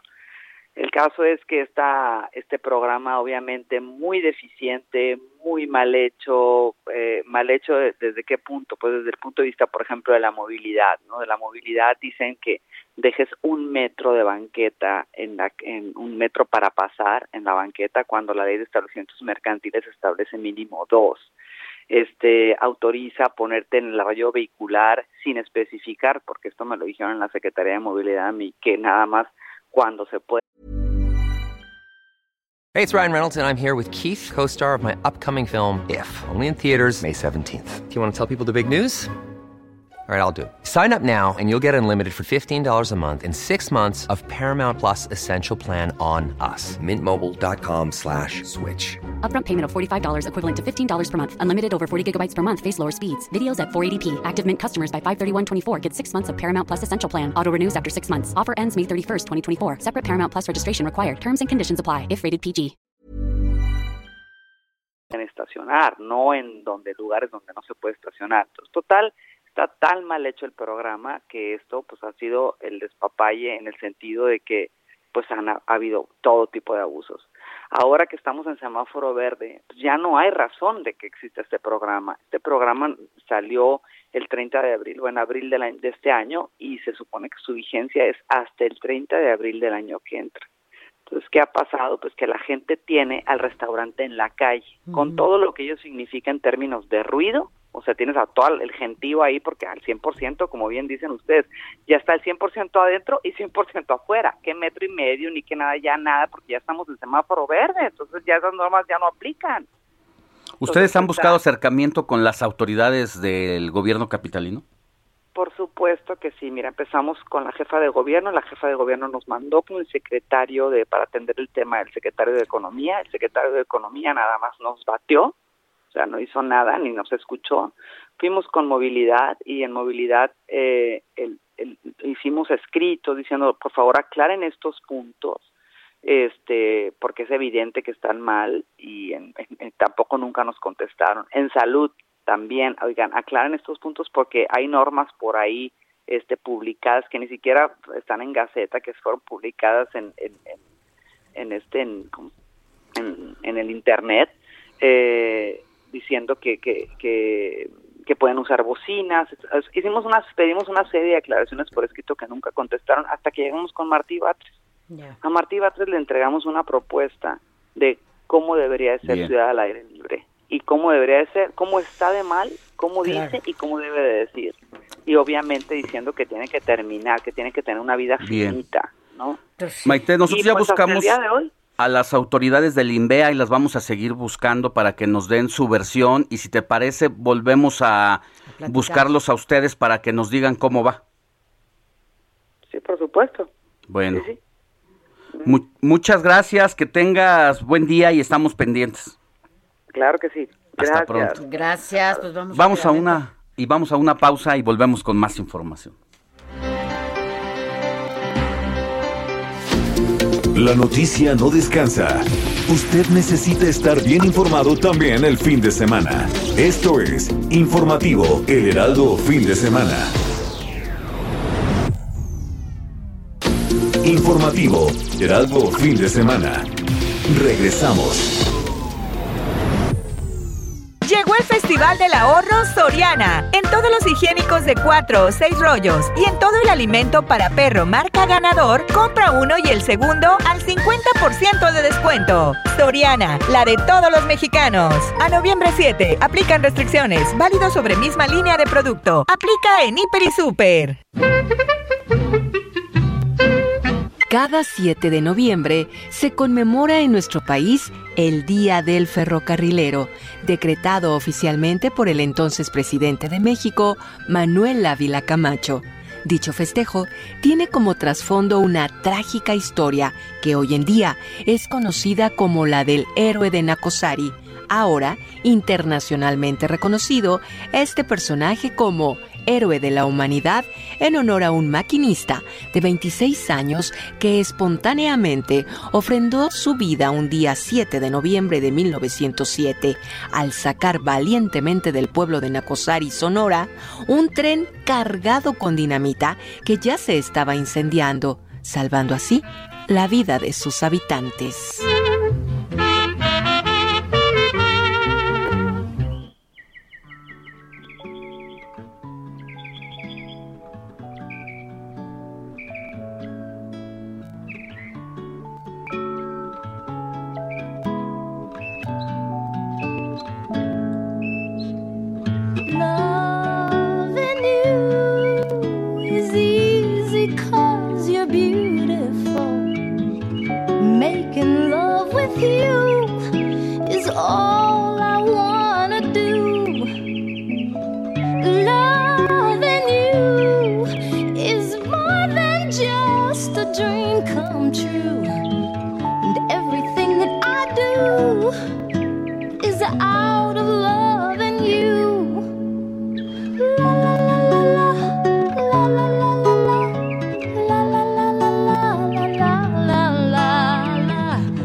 Exactamente. 8.32 de la mañana. Gracias por continuar con nosotros. Ya estamos a la mitad, a la mitad de este informativo fin de semana. Gracias por continuar con nosotros. Eh, estamos en nuestra efeméride musical. Estamos escuchando Loving You. que, está, que es interpretada por Minnie Riperton, que bueno, pues forma parte de esta producción que eh, se llevó a cabo en 1974, que la nombraron Perfect Angel y que bueno, pues llegó al número uno en el Billboard Hot 100 el 5 de abril de 1976. Oye, cuando hablamos de los 1900, o sea, ya está, evidentemente hablamos Aunque del siglo pasado, pero, 1999, pero ¿no? pues sí nos tocó, ¿no? O sea, finalmente a nosotros nos tocó los 1900. Yo me acuerdo cuando decíamos, no, ahora que sea el 2000. Y cuando sea el, El 2000. milenio, la, la- no una, un evento magno que se hizo en el Zócalo, ¿te como acuerdas? Sí, sí. el recibir el milenio y a mí me tocaba cubrirlo como reportero ¿Sí? de mis primeras, No. eh, de mis primeros Las temas. computadoras, ¿te acuerdas que decían que ya se va a acabar el mundo y todo? Bueno, ¿cuántas veces has escuchado que ya se va a acabar el mundo? No, que si es en el 2000, no sé qué. Y, se- y nada, sí estamos como si se estuviera acabando ya mañana, porque con todo Ah, lo que estamos viviendo, pero, pero Oye, no. mi Sofi, están llegando mensajitos, hay A que ver. leerlos porque si no, luego se nos atoran y no alcanzamos a sacar todos, ah, casi siempre no alcanzamos a sacar todos, pero vamos, vamos desahogando. Mira, buenos días, Sofi y Alejandro, les saluda de José desde Guatemala. Soy de México, pero resido aquí y los escucho todos los fines de semana. Muchas gracias, José, que seguramente estés por allá eh, en tu nueva vida, con tu familia y que no olvides el, la mexicanidad que tienes muy adentro. Un saludo desde aquí, ¿Cómo desde sabes? los micrófonos, porque al escuchar el informativo fin de semana es una nostalgia seguramente y quiere estar enterado ¿Cómo sabes de que lo que pasa aquí en su país. Bueno, yo, mira, voy de abajo para arriba porque estoy perdida un poco, porque gracias, de verdad, son muchísimos los mensajes que nos envían. Saludos, Alex y Sofía. Siempre han dicho que la Fórmula 1 es un deporte elitista, pero nada más lejos de la verdad. Todos los días los microbuseros y de Avenida Aquiles Cerdán echan carreritas y no creo que hayan estudiado en colegios de paga. Bueno, soy Jesús Díaz de Azcapotzalco. Gracias, Jesús, por escucharnos. Buenos días, Sofi y Alex, saludándolos entre pingüinos y yosos Sí. polares en Santa Fe, Álvaro Obregón. Pati de Méndez, saludos, Pati. Oye, yo sí prefiero los pingüinos, ¿eh? Muchas veces prefiero el pingüino que otras cosas porque el calor, nada más está uno suda y suda y con el frío te pones una buena chamarra y ya sales Así y te es. calientas. Mira, mi nombre es Raimundo Barrera Hernández, Sofi y Alex, es el excelente programa, una grata compañía. En domingo los escucho desde Nanchital, Veracruz, trabajando en el taxi. No, bueno, pues un saludo hasta allá, hasta Veracruz. a Raimundo Barrera. Y también nos escribe, bendecido y feliz día les deseo a los dos. No me pierdo su programa cada fin de semana para seguir informada, pero no escucho la razón porque no se nos ha depositado la ayuda de bienestar. Muchas gracias por tu- su atención. Soy la señora Isabel Padilla. La verdad, señora Isabel, hemos buscado a las autoridades hasta el cansancio de la Secretaría de Bienestar para que nos respondan a estas preguntas, pero la verdad está incapacitada la administración pública porque así como hay problemas para emitir los certificados de vacunación, también están teniendo problemas para entregar las tarjetas bienestar y la verdad es que lo lamento mucho porque no es el caso exclusivo eh, suyo, sino el de muchas personas, pero se hizo un despapalle en la entrega del reparto y mucha lana parece que se ha perdido, se ha quedado ahí en el camino Pues es que es lo y malo. no han podido dar la cara a las autoridades correspondientes no y no claras, hay ¿no? No hay Protocolos, todo pues sí, eso. porque además el Nada presidente López todo. Obrador delegó esa responsabilidad a quien era eh, Delegado el del- delegado de general de las de los programas de bienestar Sociales. Gabriel Hernández a quien tuvo que pedirle el cargo precisamente porque no había un padrón confiable y porque estaba perdiendo la lana en el camino. Lo castigó un ratito y ya después le quitó el castigo y ya le dio como, como el papá, ¿no? Que te castiga un ratito. No, lo mandó a Baja California, pero, no, pero ahora ya sigue. lo mandó otra vez, ¿no? a Durango, pero Durango. pues de todos modos sigue castigado. No es lo mismo tener El la general, oficina, la sí. segunda oficina más importante en Palacio Nacional, Claro, porque es después de la del Oye, presidente, a tener ahí una Todo. micro parcela que es donde va a operar en. Durango. Nada más rápidamente hablando de mensajitos, gracias como siempre a quienes nos escuchan y nos escriben eh, a través de Twitter, AriPL, que no, así se escribe, bueno, así lo dice en Twitter. Dice solamente comentar que el transporte público en Puebla es muy agresivo y algunas personas del sur de la ciudad también. Esto nos lo, nos lo hacen llegar por, por Twitter. Uy, perdón, solamente para decirle a la señora Isabel Padilla, como a el resto de las personas mayores de 65 años que no han recibido ayuda de bienestar, que vamos a seguir insistiendo para darles una respuesta, porque ta- tampoco se trata de dejarlas allí Claro. desalentadas eh, mientras les deben. Les tiene que llegar tarde que temprano, Ajá. aunque sea eh, con, ¿Algo? ¿cómo se llama? Retroactiva. Sí, su, su, el depósito que les hacen. Lo- todo lo que le deben se los tienen que pagar Ahora- y lo vamos a investigar aquí. Hace rato decías que las autoridades estaban incapacitadas para resolver esto, bueno, pero también han estado para contestar la llamada porque hemos estado buscándolos efectivamente para que respondan estas eh, dudas que ustedes nos han hecho llegar y tampoco han sido ¿Y sabes capaces qué, de contestarnos. Entonces Vamos a ese también, es un tema. eh, nosotros que vamos al Senado de la República y a la Cámara de Diputados, vamos a verlos con los diputados correspondientes de las comisiones de bienestar o de desarrollo social para que los diputados también llamen a cuentas a las autoridades eh, de esta dependencia y que resuelvan ante ellos y se comprometan precisamente a que personas como la señora Isabel tengan que recibir ya de una vez por todas su, su pensión prometida porque sí hay parte del presupuesto y de lo que se va a discutir para el próximo año 2022, hay una bolsa que la Cámara de Diputados va a aprobar específicamente recursos para estos programas. Entonces, nada de que se perdieron y nada de que no llegan a sus cuentas, porque el dinero ahí está etiquetado. Entonces, de es. eso nos vamos a encargar nosotros, Así señora. que que no digan que se les perdió, porque señora ves Isabel que, ay, cómo se pierde el dinero en esta administración y la poca transparencia. Pero vámonos a otros temas, Alex, porque también hay otros temas. Ya comentábamos al arranque del informativo de fin de semana este trágico accidente que fue parte de la nota de ayer en la carretera México-Puebla.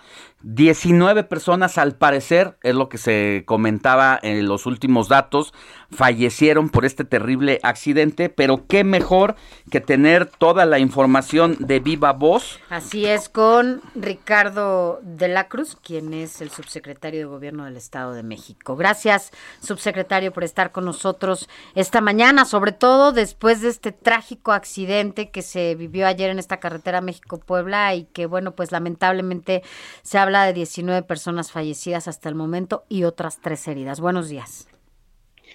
Sofía Alejandro, muy buenos días. ¿Cuál es el Sí. balance que tiene a estas horas de la mañana don Ricardo de la Cruz de esta situación?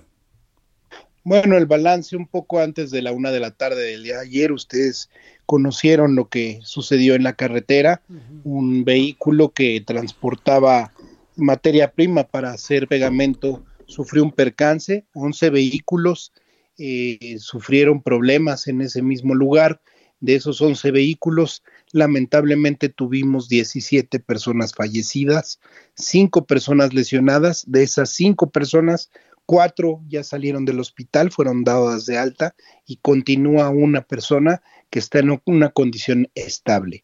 Lamentablemente, los acontecimientos en la caseta, eh, en los videos se puede apreciar que pudo haber existido alguna falla mecánica y exceso de velocidad, pero eso lo determinará la autoridad correspondiente. El día de ayer eh, se, se reabrió la carretera en la noche, es importante decir que hubo una participación muy importante de los cuerpos de emergencia cuando fue el accidente y eso evitó que hubiera más fallecidos. Es una realidad que se está deslindando la responsabilidad de lo que sucedió el día de ayer y que tomaremos de- medidas de manera conjunta con el gobierno federal porque estas carreteras son operadas por ellos y que también hagamos que sean condiciones más seguras cada vez. Es importante es. recalcar que todos los gastos y todo lo que se necesite eh, con las personas y las familias de los fallecidos eh, podrán correr a cargo del seguro de la autopista y si no, Exacto. Subsidiariamente el Estado, por supuesto, que entrará para apoyarlos. A El ellos. gobernador Alfredo del ¿De qué Paso manera se les va a apoyar, eh, subsecretario? Pues primero, si lo requirieran con gastos funerarios, los gastos que se, se eroguen por parte de todas las identificaciones que se hagan, todos los trámites en proceso, los funerales, y luego veremos qué otro tipo de apoyos pueden tener. Sin embargo, bueno, como lo decía, están amparados por una póliza de seguro, Sí. pero claro que nosotros estaremos de la mano con ellos, no obstante esto.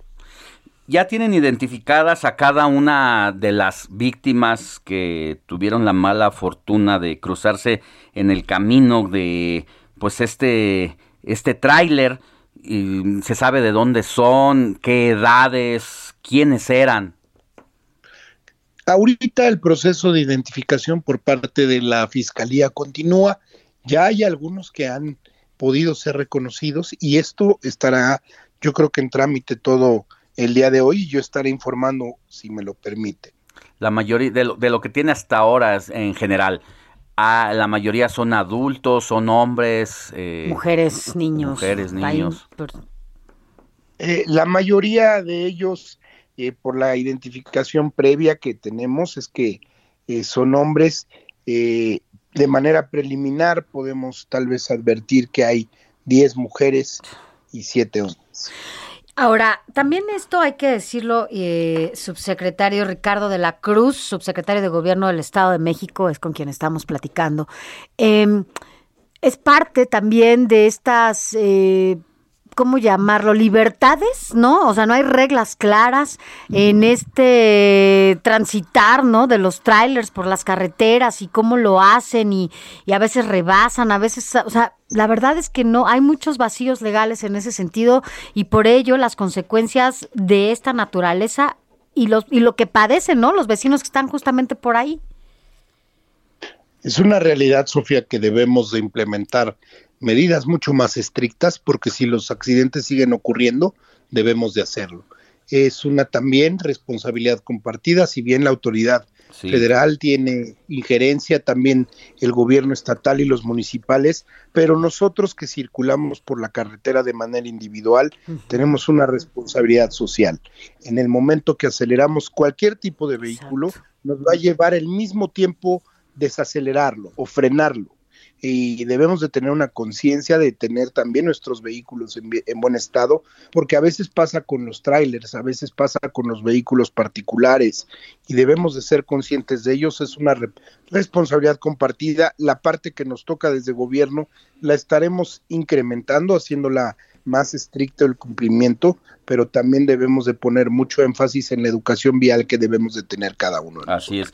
Estamos platicando con el subsecretario de Gobierno del Estado de México, Ricardo de la Cruz Musalem. Nos hace un balance sobre el accidente ocurrido ayer en la autopista México-Puebla, donde un tráiler se impactó a un grupo de vehículos, dejando hasta ahora un saldo de 19 personas fallecidas y 3 heridas. En el caso de estas últimas personas que tuvieron que ameritar la hospitalización, ¿se sabe cuál es su situación en este momento? Sí, claro que sí, Alejandro, nada más aquí corregir el dato, son 17. En algún 17 momento ayer- personas fallecidas. 17. Ok. Sí. Die- Ah, en algún momento ayer creo que hubo un dato Sí, decían que de 19. Ajá. pero no siempre fue 17, estuvimos personalmente ahí y el dato que de las personas hospitalizadas fueron cinco personas lesionadas que se trasladaron a hospitales, eh, cuatro de ellas han sido dadas de alta, están en una buena condición y la única persona que sigue en el hospital nos reportan que está estable y esperemos que en las próximas horas pueda también ser dada de alta. Ojalá. Bueno, pues allí está actualizándonos todo. Nos dice 17 personas, eh, lamentablemente fallecieron. La mayoría son hombres, 10 y 7 mujeres. Entiendo entonces no hay menores de edad, por fortuna. Eh, son 10 mujeres y 7 hombres. Todavía se esté determinando si hubieron menores de edad. No me quisiera adelantar. Ya. Bueno, pues ya nos darán a conocer la información oficial, no adelantarnos. Como usted decía, mira, ayer se manejaba una cifra de 19 personas fallecidas y son 17, cualquiera, aunque sea una, pues de todas maneras es, es muy lamentable que pasen este tipo de cosas, pero la cifra oficial que usted nos está dando son de 17 personas que fallecieron ayer a consecuencia de este accidente en la carretera México-Puebla. Ricardo de la Cruz, subsecretario de Gobierno del Estado de México, gracias por haber estado con nosotros. Muchas gracias a ustedes y siempre estaré a la orden. Gracias, buen día. Cuídense mucho. Informativo El Heraldo, fin de semana, con Sofía García y Alejandro Sánchez. Síganos.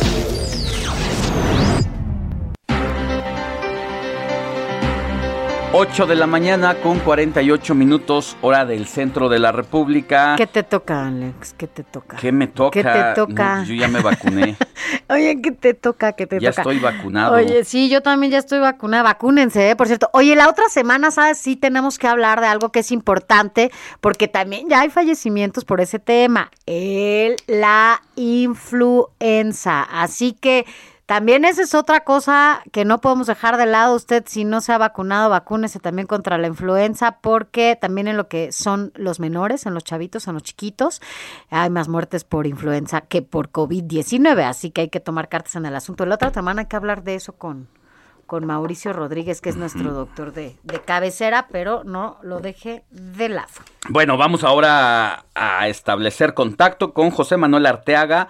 Él es editor de la sección de mercados del Heraldo de México, quien nos va a hablar sobre el sector financiero del país se lanza contra las energías limpias. ¿Cómo es esto, mi querido José Manuel? Hola Ale, ¿cómo estás? Buenos días. Sofi, ¿cómo están? Muy buenos días. Mucho saludarlos. Eh, como comentas, Ale, el sector financiero ha estado realizando ajustes que busca eh, implementar energías limpias, van contra las sucias. Y ahí, por ejemplo, tenemos tres casos que queremos presentar. El caso del BBVA, que se ha planteado reducir la intensidad de carbono en su cartera crediticia entre 2020 y 2030. ¿Qué significa esta situación? Bueno, que ellos van a, en los préstamos o créditos que van a otorgar al sector privado, pues van a, van a buscar que sean más en energías verdes, digamos, ¿no? ¿Y para qué está haciendo esto? Bueno, buscan reducir, por ejemplo, en 52% en cuanto a generación de energía eléctrica, 46% en, en fabricación de unidades de automotriz, 23% en, en producción de acero y 17% en producción de eh, temas de carbón. ¿Cuál es el tema? Dice esta institución, que bueno, este tipo de, de actividades representan 60% de las emisiones de CO2 mundiales. El sector está volteando, está buscando ya hacia, hacia financiamientos que vayan hacia lo verde. Y esto, uh, Alex Sophie va muy, muy, muy emparejado en la reunión que se lleva a cabo en Glasgow todavía, la COP26, y ahí, bueno, los líderes mundiales que están congregados todavía dicen que es la última oportunidad para limitar lo que es el aumento de la temperatura en el planeta a 1.5 grados. Otro caso adicional, Sofía Alex, es el que está planteando, por ejemplo, Santander. Esta institución para el 2030 va a dejar de ofrecer servicios financieros a clientes que generen energía eléctrica cuyos ingresos dependan en más de 10% del carbón así como va a eliminar la exposición a todo aquel que tiene con la, la, el, el, los minerales, la minería. Y bueno, un punto adicional que plantea es que, por ejemplo, en el 2025, en todas sus instalaciones de este grupo financiero, 100% de la electricidad será procedente de fuentes renovables. Y un caso adicional que pongo sobre la mesa es el de la Bolsa Mexicana de Valores. Ellos se han comprometido a reducir sus emisiones de CO2 netas en el 2050 a cero. Eh, ¿Qué plantea el mercado de valores? Bueno, van a emitir, eh, van a ir sobre financiamientos en bonos verdes, eh, financiamientos en sostenibilidad, en actividades sociales y en gobierno corporativo. Y esto, bueno, eh, lo que plantean el sector financiero, Sofiales, es que, pues, una situación que se está viendo últimamente es que eh, se han incrementado los niveles de polución a nivel mundial y esto está generando algún tipo de dificultades y la, lo que están viendo es voltear a las actividades económicas que sean más verdes en beneficio de la humanidad, Sofía Alex. Pues, Pues- ahí hay algunos que se producen, que, que, seguramente se están frotando las manos porque, pues ya sabes, son los reyes del carbón, son amigos de la 4T, pues allí, allí está parte del negocio también, ¿no? Pues sí, que el, por ejemplo, el, el tema, pues, ahorita que lo sacas a la col- a colisión, es eh, pues este, este planteamiento de reforma que está en el Congreso, ¿no? Y que pues está a discusión por todos los sectores, sobre todo por el tema de, de en vez de ir hacia energías verdes, ir hacia la parte contraria, ¿no? Entonces, pues digamos que es un tema que va a dar hacia adelante. eh, Ahora- que está ahorita en discusión a nivel mundial, ¿no? Y pues a ver qué, qué funciona. Algo que dijo el presidente de la República es que era una simulación eh, este tema de las cumbres y toda la situación, porque a pesar de que se hablaba de energías renovables y limpias, muchos de los países siguen apostando muchas cosas y parte de su productividad, de su industria, todavía se sustenta en el petróleo. Y puede que tenga razón, pero precisamente el desafío de la humanidad y de las naciones como de los líderes políticos es apuntar la mirada ya hacia otro escenario. Sí, así como lo comentas, este, eh, la economía hace muchos, muchos años depende de- del- del petróleo, ¿no? Y, y, pues lo que se está buscando, lo que se está planteando es dejar un poco atrás este uso, o más bien dejar atrás el uso de- del, del petróleo y voltear hacia las energías eh, verdes, energías limpias, ¿no? Que es, es. es, digamos, el tema que, que está sobre la mesa y que va a ser hacia adelante un tema de mucho tiempo de análisis. Alex. Así es, y nosotros, bueno, pues evidentemente no podemos dejar de hablar de ello. Como siempre, José Manuel Arteaga, editor de la sección Mercados en el Heraldo de México. Gracias por estar con nosotros. Nos escuchamos pronto y nos vemos también pronto. Sofía, Ale, un placer, buenos días. Gracias, gracias José Manuel Arteaga. Pues así las cosas en este tipo de energías. Pero vamos a una pausa rápidamente para regresar en el último bloque ya del informativo, la última hora, Alex. Así es, vamos a una pausa y volvemos con más. La noticia no descansa. Usted necesita estar bien informado también el fin de semana. Esto es Informativo El Heraldo Fin de Semana. Informativo Heraldo Fin de Semana. Regresamos. Llegó el Festival del Ahorro Soriana. Aceite Nutrioli 1, 2, 3 o Canoil 2 por 70 pesos. Y aceite oleico o capullo 2 por 90 pesos. En granos o semillas chetino o la Merced, el segundo al 50% de descuento. Soriana, la de todos los mexicanos. A noviembre 7, aplican restricciones y códigos seleccionados. Válido en Hiper y Super. Noticias a la hora. Heraldo Radio le informa.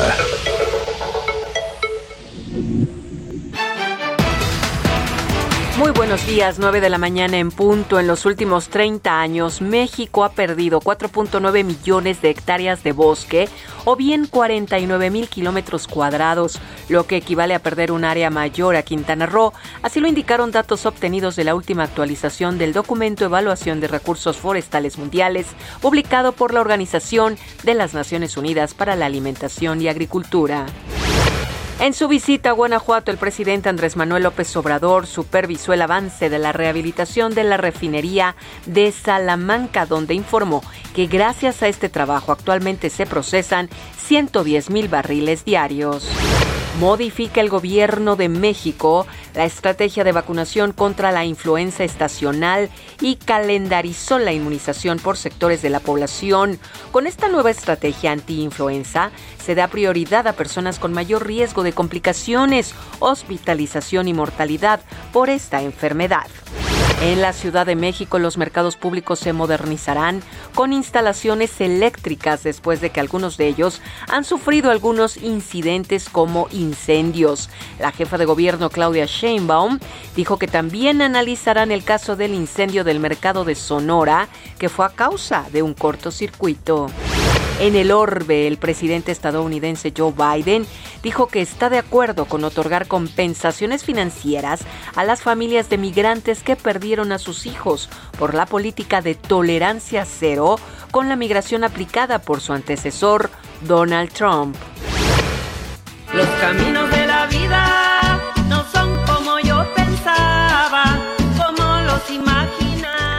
Luciendo un vestido blanco ligero, Lila Downs se ensayó toda la tarde de ayer sábado en un pequeño salón conjunto a la Expo 2020 Dubai, donde hoy domingo presentará ante cientos de personas de distintas naciones la música mexicana. Lila tocará a las 21:30 horas del tiempo de los Emiratos Árabes Unidos en el Dubai Millennium Amphitheater como parte de la celebración de la Semana de México que escuchen bien, se lleva a cabo del 7, o sea de hoy, al 12 de noviembre. Pero que va si el destino es así. Y chicano y otra huyó. Son las 9 de la mañana con 3 minutos, tiempo del centro de México. Los invitamos amigos a que sigan en la frecuencia del Heraldo Radio, sintonizando el informativo fin de semana con Sofi García y Alex Sánchez. Les saluda Mónica Reyes.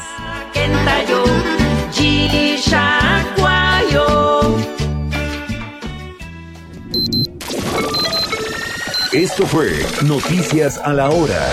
Siga enterado.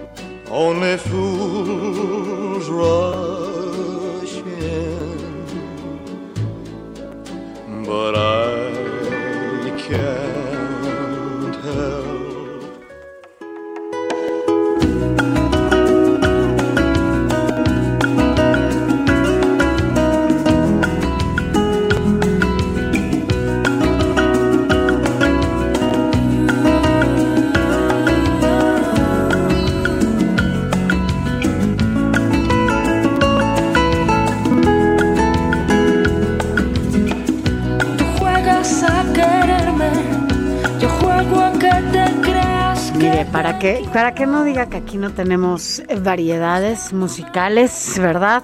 Aquí el productor primero nos pone una, después nos pone otra, nos, de todo nos tiene aquí. Pero bueno, pues en nuestras efemérides musicales estamos escuchando eh, No me importa nada. La canta Luz Casal y justo la, la estamos recordando un día como hoy, con No me importa nada, como ya lo, ya lo escuchó, porque esta producción fue dada a conocer pues un día como hoy, pero de 1989. Y bueno, pues así la, la recordamos y también porque el próximo 11 de noviembre, ¿cuándo es 11?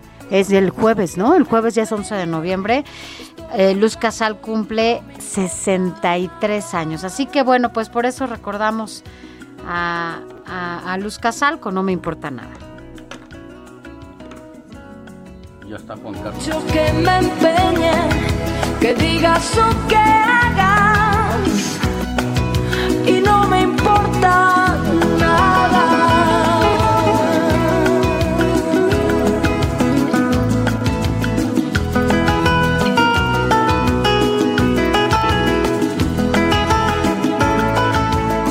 Nueve de la mañana con seis minutos. Mire, ya la próxima semana viene el buen fin.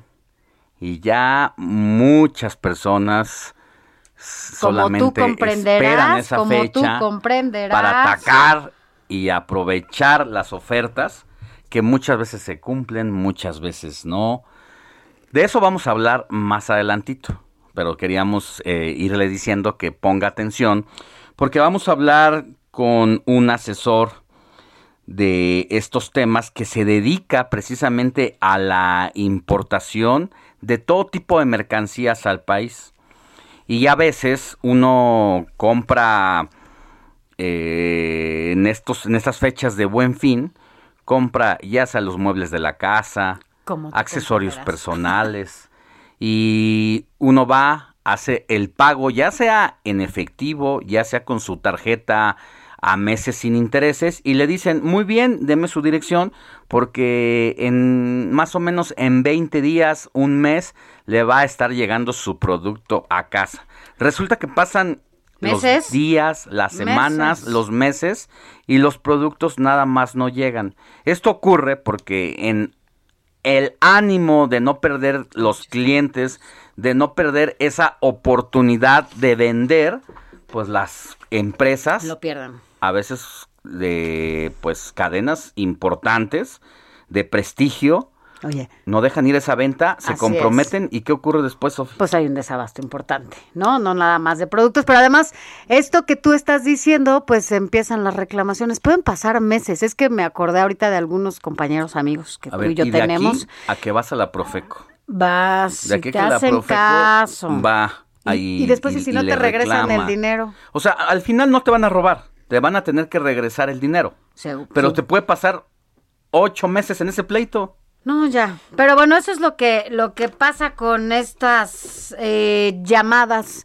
eh, pues te emociona, ¿no? El hecho de que haya este tipo de, de eventos como el Buen Fin y que ahora no va a ser solamente un fin de semana. Recuerde, va a ser toda la semana, justo dándole la posibilidad a quienes eh, puedan eh, generar algún gasto de que lo hagan durante toda la semana. Pero lo importante, como ya lo decía Alex, es no se adelante, no se acelere. Lo importante ahora justamente es medirnos de y prevenir sobre todo lo que pueda pasar. Recuerde que todavía no pasamos una la crisis importante económica y, y demás que muchas y muchos seguramente en casa eh, están viviendo y esto es lo importante, tener la reserva suficiente en casa para pues para para vivir, para todo lo que viene y por el otro lado, bueno, pues si se tienen planeadas algunas compras, pues hagámoslo con responsabilidad. Sí, sí hay algunas compras que son necesarias, pues que se hagan. Hay otras que son pues gustitos, también se valen los gustos y, y hacerlo y demás para que este podamos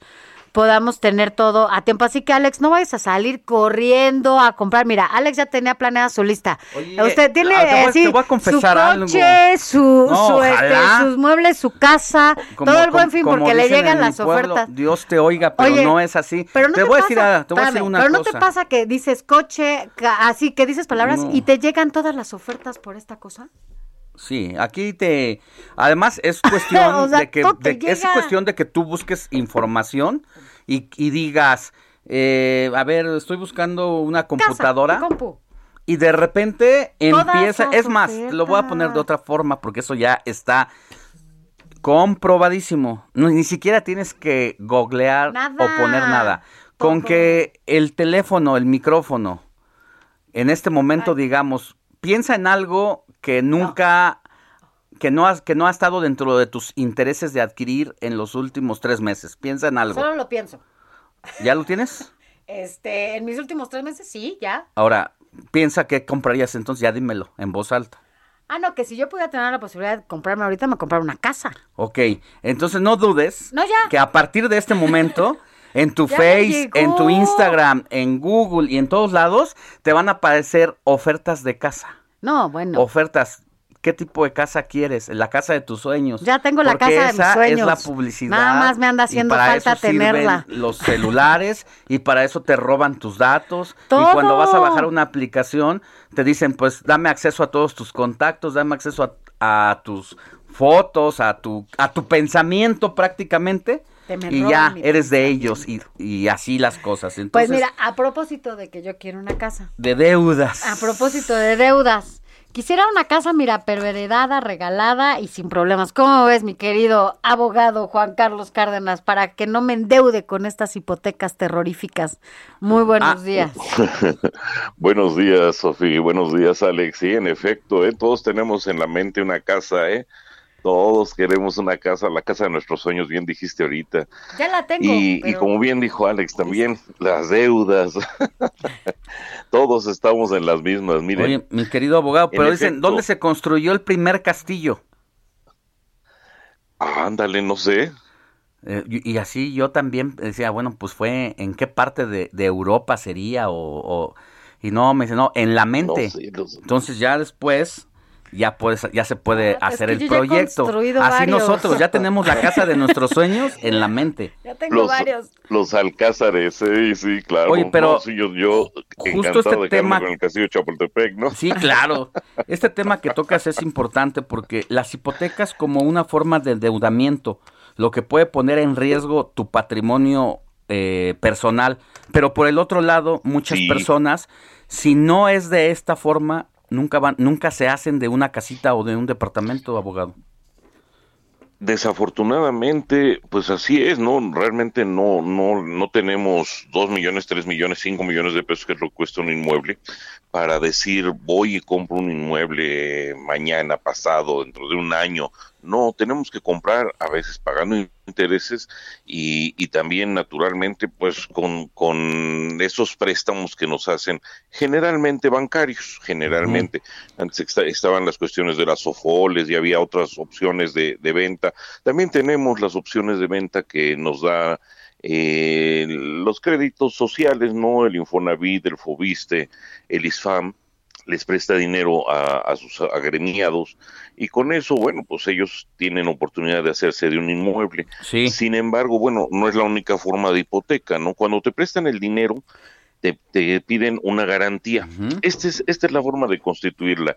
Uno pide dinero prestado para comprar un inmueble y en ese momento te dicen, te presto el dinero, pero te, te me vas a garantizar con el mismo inmueble que vas a comprar que me vas a pagar, porque si no me pagas, con ese inmueble... El me vas mismo a inmueble, presta, presta para la orquesta. El mismo inmueble. Ahora, hay gente que también pide dinero prestado, ya no, no digamos para comprar un inmueble, sino que ya tiene el inmueble y dice necesito dinero. Claro. Piden un préstamo y entonces le, le prestan dinero y le dicen garantízame que me lo vas a pagar. Con tu ¿Cómo? casa. Con una hipoteca.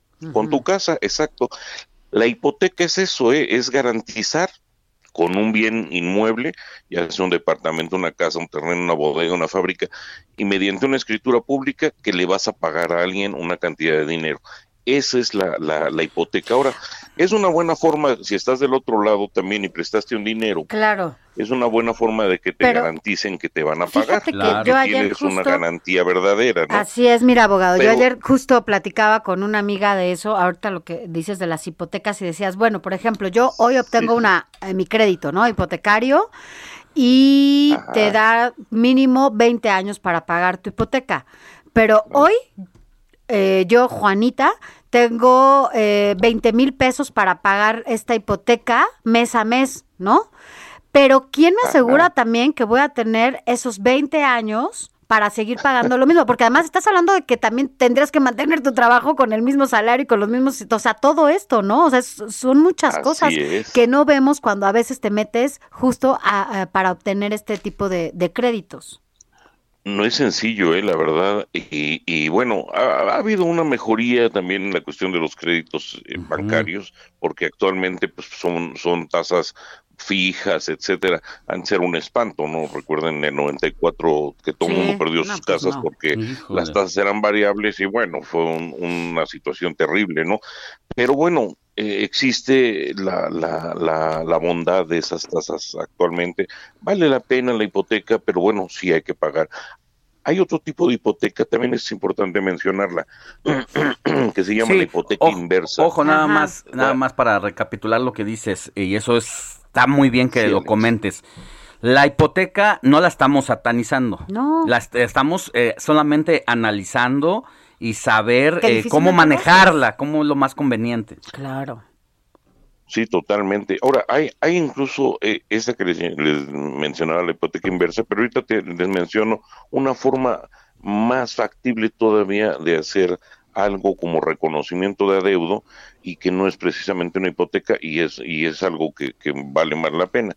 La hipoteca inversa, primero para mencionársela, es cuando igual alguien pide dinero prestado y lo mismo garantiza con su casa, pero aquí solamente se lo prestan a mayores de 60 años. Dice uno, ¿cómo? Si generalmente es al revés, ¿no? Eso Se lo un- prestan a la gente que tiene menos edad y entonces tiene tiempo para pagar. No, aquí es al revés, es que tenga menos tiempo para pagar y le juegan los bancos a que vas a, a- a fallecer en algún momento. Y se quedan con tu- y se quedan con el bien. Recibiste. La idea es que se queden con la deuda, fíjate, Sofi. Se quedan con la deuda y dicen, me vas a pagar con el bien. Y sus herederos pueden pagar la deuda o decir, entrego el bien. Ya. Es decir, es, gente dato, que, ¿eh? que en, que en alguna forma no tuvo eh, tiempo de, de generar dinero para, para su retiro o cosas de ese tipo y pueden acudir a un banco, pedir un crédito de este tipo y dejarles la deuda a sus hijos. Bien. Es una cosa que no se conoce mucho. ¿eh? No. Otro punto, decíamos, la, la, la forma de garantizar una deuda es buena con, con la hipoteca, pero hay una forma mejor. ¿Cómo? Un convenio de reconocimiento de adeudo de mediación. Vas con un mediador privado, pides que, que te haga un reconocimiento de adeudo y lo garantizas con un inmueble y con eso lo inscribes en el registro público de la propiedad. Es una fórmula también mucho mejor porque además ya no hay juicio. Cuando tú debes dinero de una hipoteca, acuérdense amigos que nos están escuchando, no te van a cobrar de inmediato en un guamazo todo lo que debes, te van a decir, debe usted y te van a hacer un juicio hipotecario, ¿eh? Tienes que acu- acudir al juicio, te tienen que hacer una cédula hipotecaria. Las hipotecas deben de estar inscritas en el registro público de la propiedad. Eso es bien importante, ¿eh? que a veces nuestros amigos no saben que está inscrita en el registro y terminan de pagar la deuda y no van y cancelan la hipoteca. Mm.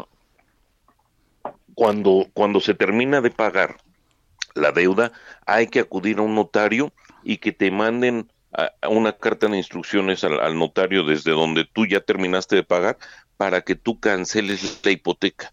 Eso es bien importante porque nuestros amigos no lo saben y sigue grabado el inmueble por el resto de sus días y no lo saben, a veces hasta que se Ya. mueren, ahí sigue grabado.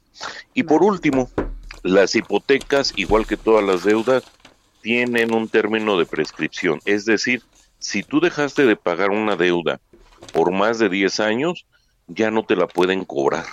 Esto es bien importante porque hay gente que le dejaron de, de cobrar, ellos dejaron de pagar, pasaron 10 años y ahora dicen, ¿qué va a pasar? No. Pero, a ver, pero yo, o sea, yo dejo de pagar dejar 10, de yo dejo de pagar un año y me quitan el departamento. Dos meses, o sea, dejas sea, de pagar dos ¿cómo- meses. y cómo- están cómo se llega- Normalmente vienen y te demandan, Ajá. exacto.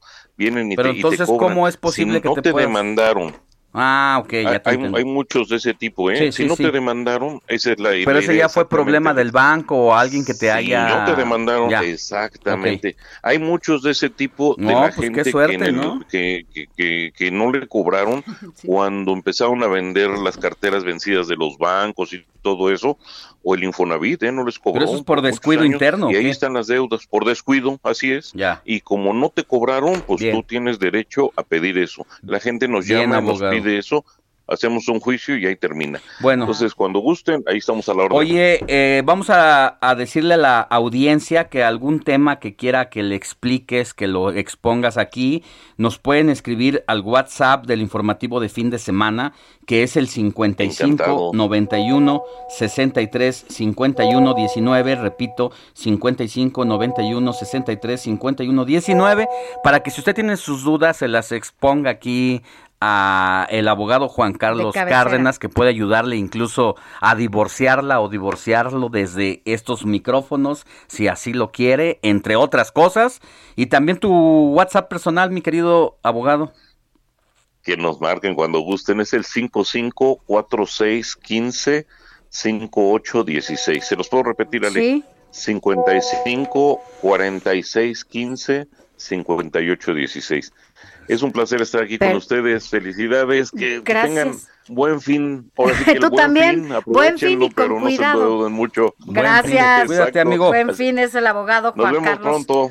Pronto, Juan Carlos Cárdenas. Gracias, abogado. Hoy que nos pone a reflexionar con este tema de la Sí. hipoteca. Mira, en mi caso personal, eh, ¿qué hubiera ocurrido si hace 15 años yo no me hubiera arriesgado a tener un departamento? Seguramente en este momento, pues no tendría deudas, pero tendría que seguir pagando el Renta. eh, renta. Lo que hice fue, eh, pues, pedir un crédito bancario que se incrementa muchísimo y tu cuota de mes con mes, pues, es alta porque no solamente pagas el valor de la propiedad, sino pagas manejo de cuenta del banco, el interés, el seguro, porque el banco no te suelta un bien. Sí, la verdad, pues es que sí. ellos deben de asegurar todo. Pero la verdad es que lo que yo pago ahora de hipoteca, que ya estoy en el fin de mis la hipotecas, colita ya es nada, final. ya es nada a que si yo pagara renta. Claro. Entonces, a veces No. sí vale la pena. eh, bien manejado el crédito, pues siempre te va a dar un patrimonio que en este momento no lo tienes en las manos. Claro, pero eso es, al final es Lo tu pagas, inversión. nadie te lo regala, porque pagas hasta la risa de quien te suelta el financiamiento. Así es. Pero pues es cuando tienes pobreza inexplicable, pues es la única forma de hacerte de y algo. además lo que sí dices, o sea, ya, ya son 15 años de hipoteca. 15, o sea, estás a 5 años. A nada. Lo hiciste, tuviste la posibilidad de hacerlo muy, o sea, muy chavo y eso te Sí. da también la posibilidad de tenerlo ahora, ¿no? Así, o sea. Pero eso- bueno, eso está- y vamos por el otro, ¿no? Vámonos ya a otros temas. Así vamos por el Por el otro. otro de pa- crédito. Bueno, pues ya te faltan cinco, nada más. Ya no, bueno, mire, vamos a regresar con más información porque yo no sé qué tenga planeado usted para el buen fin. Ya se lo hemos estado comentando en este espacio eh, y la verdad es que no, más allá de que vaya a comprar una casa, también es importante que tenga sus precauciones, eh, tenga cuidado con las supuestas ofertas. Sí, esto contribuye, por supuesto, a la reactivación económica, pero también hay que ver qué es lo que realmente sí. Oye, ayer nos decían que hasta el súper van y hacen un gran súper y lo pagan a meses sin intereses. O sea, yo creo que se van a estas tiendas en donde te venden todo a mayoreo, compran y compran y compran cosas lo y lo hacen a, a meses sin Y mira, intereses. el siguiente bloque que vamos a tener después de esta pausa está muy interesante porque primero vamos a tener una nota de Roberto Martínez quien nos habla sobre los riesgos de, riesgos de desabasto de mercancías durante el buen fin. Luego vamos a hablar con un experto que nos habla sobre este tema de cómo está la situación en el país de la importación y desabasto precisamente de productos. Y luego vamos a hablar con una especialista sobre publicidad en las redes sociales, que es lo que hace precisamente que a veces seamos compradores impulsivos. Compulsivos, Así que no se vaya, no le cambie, porque esto le interesa a usted que nos escucha. El WhatsApp, El para que nos escriba y rápidamente nos diga qué, qué va a comprar. 91 63 51 19 55 91 63 51 19 19. escríbanos A nuestras redes sociales también, Sofía García MX. Alex Sánchez MX y díganos con qué se va a endeudar usted si es que piensa hacerlo para saber cuáles son los productos que más, más eh, van a ser ven- a venderse en esta coyuntura. Pausa y volvemos.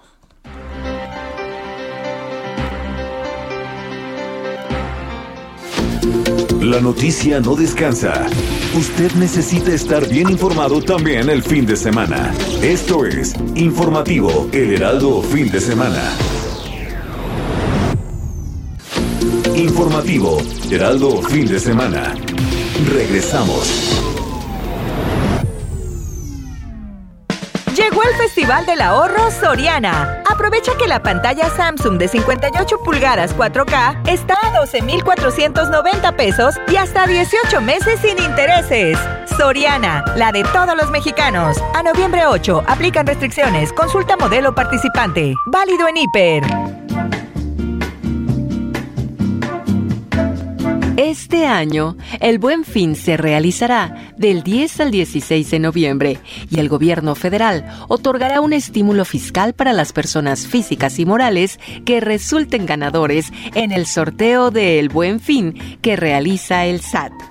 El sorteo comprenderá las operaciones de compra realizadas en esos días y que cumplan con las bases, términos y condiciones de participación del sorteo El Buen Fin, mismas que serán dadas a conocer en el portal del Servicio de Administración Tributaria SAT.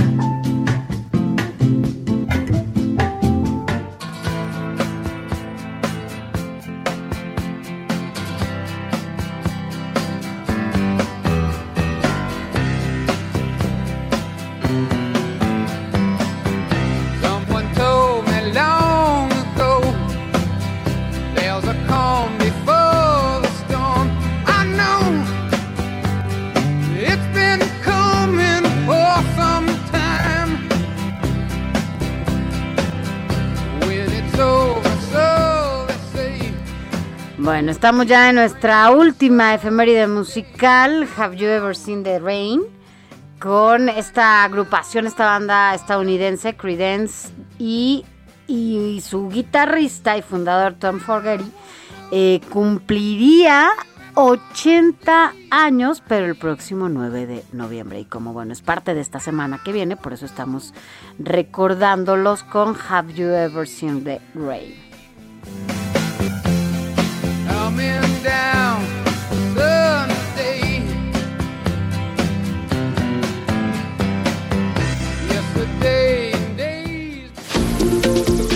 Informativo El Heraldo Fin de Semana con Sofía García y Alejandro Sánchez. Síganos.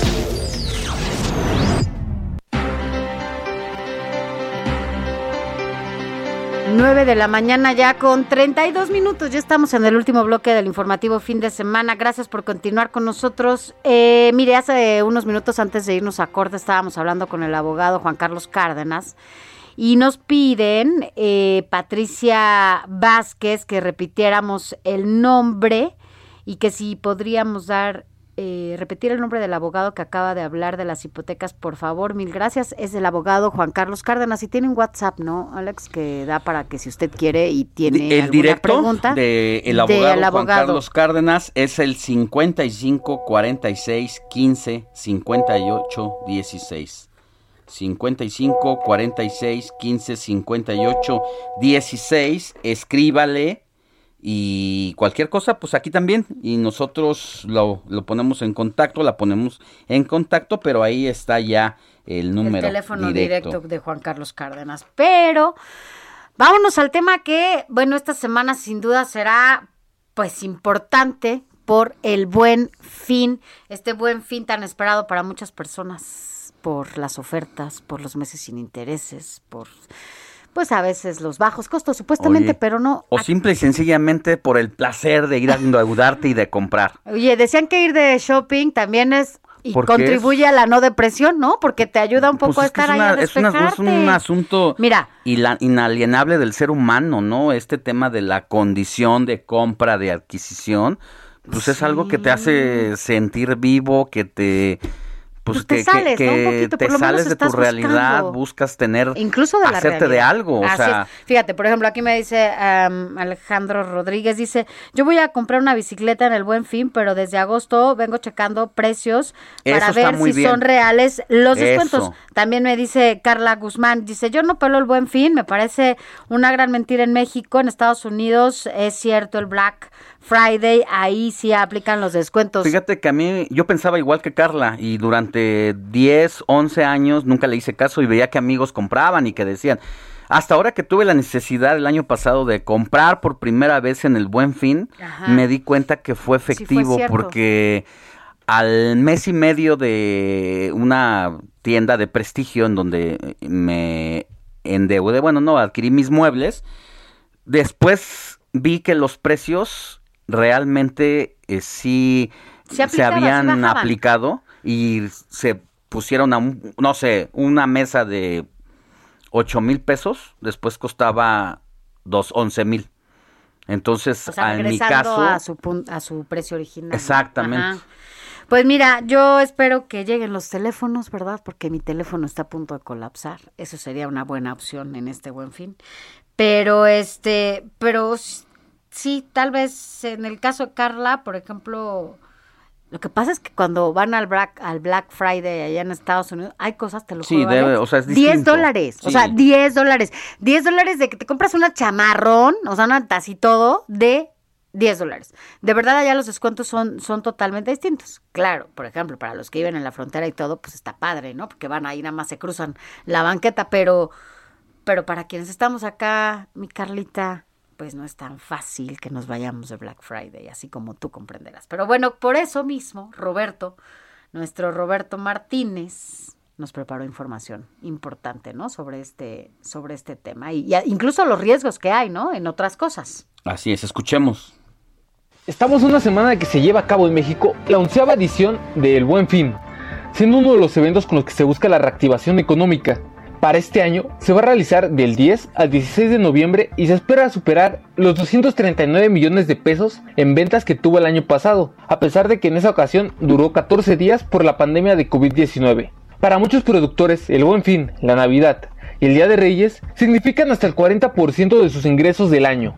Pero ahora podría contar con algunos inconvenientes, debido a los problemas logísticos en el mundo ante el exceso de demanda, el retraso de entregas y en nuestro país por la inseguridad y el bloqueo de las vías del ferrocarril en Michoacán, que es uno de los flujos de mercancías más importantes en el país, que presionan el abasto de los productos en la edición de 2021 del El Buen Fin.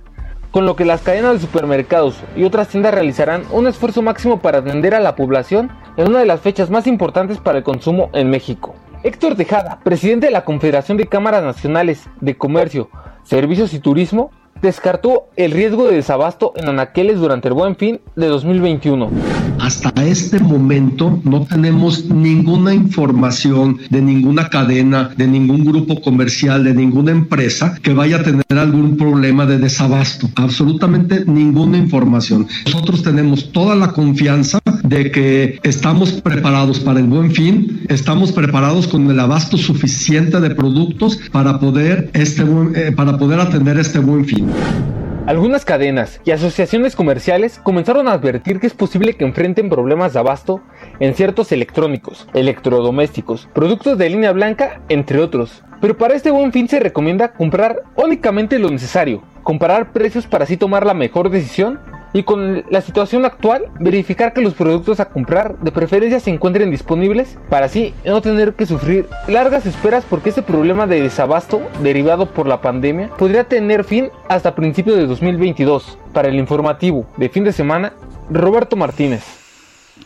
Pues bien, ¿no? Ya hay que tomar en cuenta esta información que nos está dando Roberto, porque además, pues no podemos dejar de lado esos riesgos. Ahora, esos son, eh, sí, aunque a quien entrevista a Roberto Martínez, que es la representación por parte de las tiendas y de los empresarios, dicen, hasta este momento no hay desabasto, pero qué mejor hablar, que me, qué mejor que hablar con alguien que se dedica precisamente a pues este tema de la introducción y que sabe en la materia de cómo, para ¿no? que nos diga el otro es. lado de la, de la moneda, ¿no? Sí, que lo, lo, lo conoce perfectamente y gracias por eso a Luis Mace Torres, quien es asesor de Logistic World Summit and Expo. ¿Cómo estás? Muy buenos días.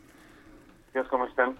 Gracias. Y bueno, pues ya nos adelantaba un poco Roberto Martínez este posible desabasto de mercancías durante el buen fin, pero como dice Alex, que mejor que pues que ustedes que nos digan sobre todo cómo empiezan estas demoras en las cadenas de, de, de suministro, ¿no? Y que se puede generar un desabasto en las mercancías durante este buen fin, sobre todo en productos que ustedes tienen muy, muy, muy identificados, que son desde lo electrónico, juguetes o ropa. Claro. Sí, bueno, debemos de recordar que la, la pandemia del año pasado, específicamente entre marzo y digamos septiembre del año pasado, eh, provocó la suspensión de muchas actividades productivas, sobre todo en Asia, ¿no? sobre todo en, en Asia, en China, en Taiwán, en Corea del Sur y en algunos otros países de Asia insular, eh, en Tailandia, Malasia, Filipinas, que son países que se dedican mucho a producir eh, pro- eh, artículos electrónicos y sus componentes, más específicamente los semiconductores. Entonces, obviamente, eh, ya venía de por sí antes de la pandemia arrastrándose una, una eh, un crecimiento importante en la demanda de estos semiconductores que se utilizan en todo, en todo, eh, prácticamente en todo lo que tiene que ver con electrónica, se utilizan los semiconductores porque son los que concentran los transistores y hacen posible eh, la disminución de los tamaños de los aparatos. Entonces, una computadora, un videojuego, una televisión, un horno de microondas, bueno, hay hasta hasta tostadoras, eh, electrodomésticos que utilizan estos estos eh, productos. Entonces ya venía un- una demanda que superaba la capacidad de producción de estos países. Ya traíamos ahí un- unas órdenes atrasadas, o que se le llamaba acordes, y consecuentemente afecta toda la, la cadena productiva hasta los productos terminados que son los que se venden en tiendas. Ah, eh, y aparte de esto tuvimos, tenemos un todavía esa crisis de semiconductores, otra crisis de contenedores marítimos, de contenedores que se utilizan para trasladar las mercancías de Asia a otros continentes, Europa, América, etcétera, porque hay un desbalance. Hay demasiados contenedores esperando precisamente esta producción que está atrasada en, en esos países, los que ya les comentaba, China, Corea del Sur, Taiwán y todos los países insulares, y está provocando que haya escasez de contenedores disponibles para trasladar esos productos e inclusive los precios de estos fletes marítimos se han incrementado hasta niveles del mil por ciento, ¿no? Mm. Fletes que costaban cuatro mil dólares llegan a costar hasta treinta y cinco mil dólares, entonces es una locura. Y eso está provocando que muchos eh, componentes de la cadena de suministro vayan haciendo más lenta o vayan eh, retrasando también sus actividades. Pero de eso a llegar un desabasto total, y escuchaba a la persona que entrevistaron, depende de mucho del producto, más bien de, de la categoría de producto que puede ser eh, electrónicos, cómputo, eh, también mencionaban electrodomésticos, eh, algunas veces ropa, y depende de la, de la tienda en sí o de la cadena comercial, porque muchas cadenas sí tomaron sus previsiones y ahorita lo que ya están, lo que se va a vender en el Buen Fin y lo que se va a vender en Navidad y Reyes, inclusive hablando de juguetes, eso ya está en almacenes. Eso se adquiere, se negocia a principios de año, se eh, embarcan eh, a mediados de año entre junio y septiembre y llegan a almacenes en septiembre, a, a finales de septiembre, principios de octubre. Entonces eso ya, lo que existe ya está, ya está en tiendas. También hay que ver el, la, el desabasto depende de la demanda. También hay una disminución de la demanda precisamente por las condiciones que han presentado la pandemia, la crisis económica que ha conllevado esta, el, el paro de labores que ha provocado desafortunadamente despidos o paros Luis. técnicos. Entonces también Y- pero además de todo esto que nos estás diciendo, eh, y justo tocando ese tema ahí que mencionas, eh, el tema de la pandemia, que ese sería, ya sé que no es tu campo, pero mm, sí nos hace preguntarnos. Y, an- y ese es otro análisis, pero después de la pandemia y de haber pasado encerrados y toda esta situación, ¿cómo el tema de la compra ahora en buen fin puede aumentar? Porque es como una especie, puede ser hasta de terapia, ¿no? Sí, pero también hay que ver la capacidad económica de las personas, la capacidad adquisitiva. Claro. Porque mucha, mucha gente ha sacado sin trabajo. Pero A tú, mucha ah, eso sí, pero mucha tú crees que cuando tienes una tarjeta de crédito, a- la verdad a veces nos gana, eh, somos más impulsivos que, que echarle razón y echarle cuentas ahí en algunos casos, ¿no? El tema es la capacidad, porque mucha gente desde marzo del año pasado Sí. hasta junio ha tenido que utilizar ya su tarjeta de crédito. Desde Ya. gente que desafortunadamente se ha enfermado, pues hemos visto, ¿no? La persona que Claro. lleva 54 millones Para de pesos. Entonces, eh, eh, alimentos, eh, de estar en casa implica que tienes que comprar más cosas El súper. para comer, Claro. eh, Sí, sí, luz sí, sí. eléctrica, eh, en- bueno, energía eléctrica, agua, entonces tus gastos lo que de casa se incrementaron, porque muchas que- personas que trabajaban en oficinas, pues comían en la oficina, tenían comedores, de algún modo tenían una economía diferente. Pues yo creo que sí va a haber, aunque poco, pero sí va a haber una ma- una concientización más racional de- del consumo. Además, por otro lado, algo que yo había, yo, yo he visto en, en- en medios y en algunas páginas especializadas, es que ya el buen fin ha ido disminuyendo. La euforia de hace 10 años de cuando se instauró con el presidente Calderón ya no es tanta. Pero también las condiciones son otras, ¿no, Luis? O sea, Exacto. lo que tú acabas de decir hace rato es, es importantísimo y creo que es la diferencia. A ver, la situación que vivimos ahora, no solo en México, en el mundo, pero sí particularmente donde vivimos, pues es otra. El desempleo, la crisis económica, en donde hoy la gente se preocupa más por sobrevivir, ¿no? En el día a día, en ir al súper y si te vas a endeudar, pues mejor pago algo que me dé de comer en la semana, ¿no? Para mí, Claro. para mi familia, que ir a, incluso yo no sé, por ejemplo, cómo están esos lugares en donde van a empeñar, ¿no? Hasta electrodomésticos para poder claro. sobrevivir, ¿no? Exacto. Y además hay que considerar que ahorita eh, tenemos una inflación mucho más alta que la que habíamos tenido en todos los años anteriores. Entonces se juntan varias cosas, desempleo, menor poder adquisitivo, una inflación más alta, eh, menor cantidad de, de productos disponibles. Entonces yo creo que va a haber un comportamiento diferente del consumidor. Sí va a pensar más. Yo veía en los, en los buen fines anteriores, más bien era el buen fin de las pantallas, ¿no? Porque yo veía que ¿Te acuerdas? sacaba hasta con cinco pantallas y dije, bueno, ¿para qué compran cinco pantallas, no? A lo mejor para revender o algo así. Pero yo creo que yo creo que ahora pues sí van a van a enfocarse más en productos de Hasta se equivocaban, hasta se equivocaban en el costo. ¿Te acuerdas que había una Sí, tienda sí, que puso creo que a 10 pesos o no sé cuánto que se la llevaron, ¿no? Ajá. Entonces yo creo que hoy, hoy va a haber una mezcla diferente y un comportamiento diferente del consumidor. Ya. Pues es interesante esta situación que nos comentas. Por un lado, el comportamiento del consumidor en torno a la crisis sanitaria y la condición económica, eh, la situación de su bolsillo. Y por el otro lado, pues la crisis de los embarques, de los altos precios. Que además yo tengo que decirlo, Luis, parte de esto que tú mencionas, eh, por ejemplo, hay algunos teléfonos que ni siquiera han llegado, a pesar de que los anunciaron con, ya sabes, con Claro. toda esta estrategia digital impresionante y que cada vez que va a salir y demás. Bueno, ahora quiero decirte que yo estaba a punto del teléfono por necesidad, porque no, ya mi teléfono se ha caído tantas veces que de verdad, pobre, o sea, siento que en algún momento morirá. Claro. Eh, no hay teléfonos.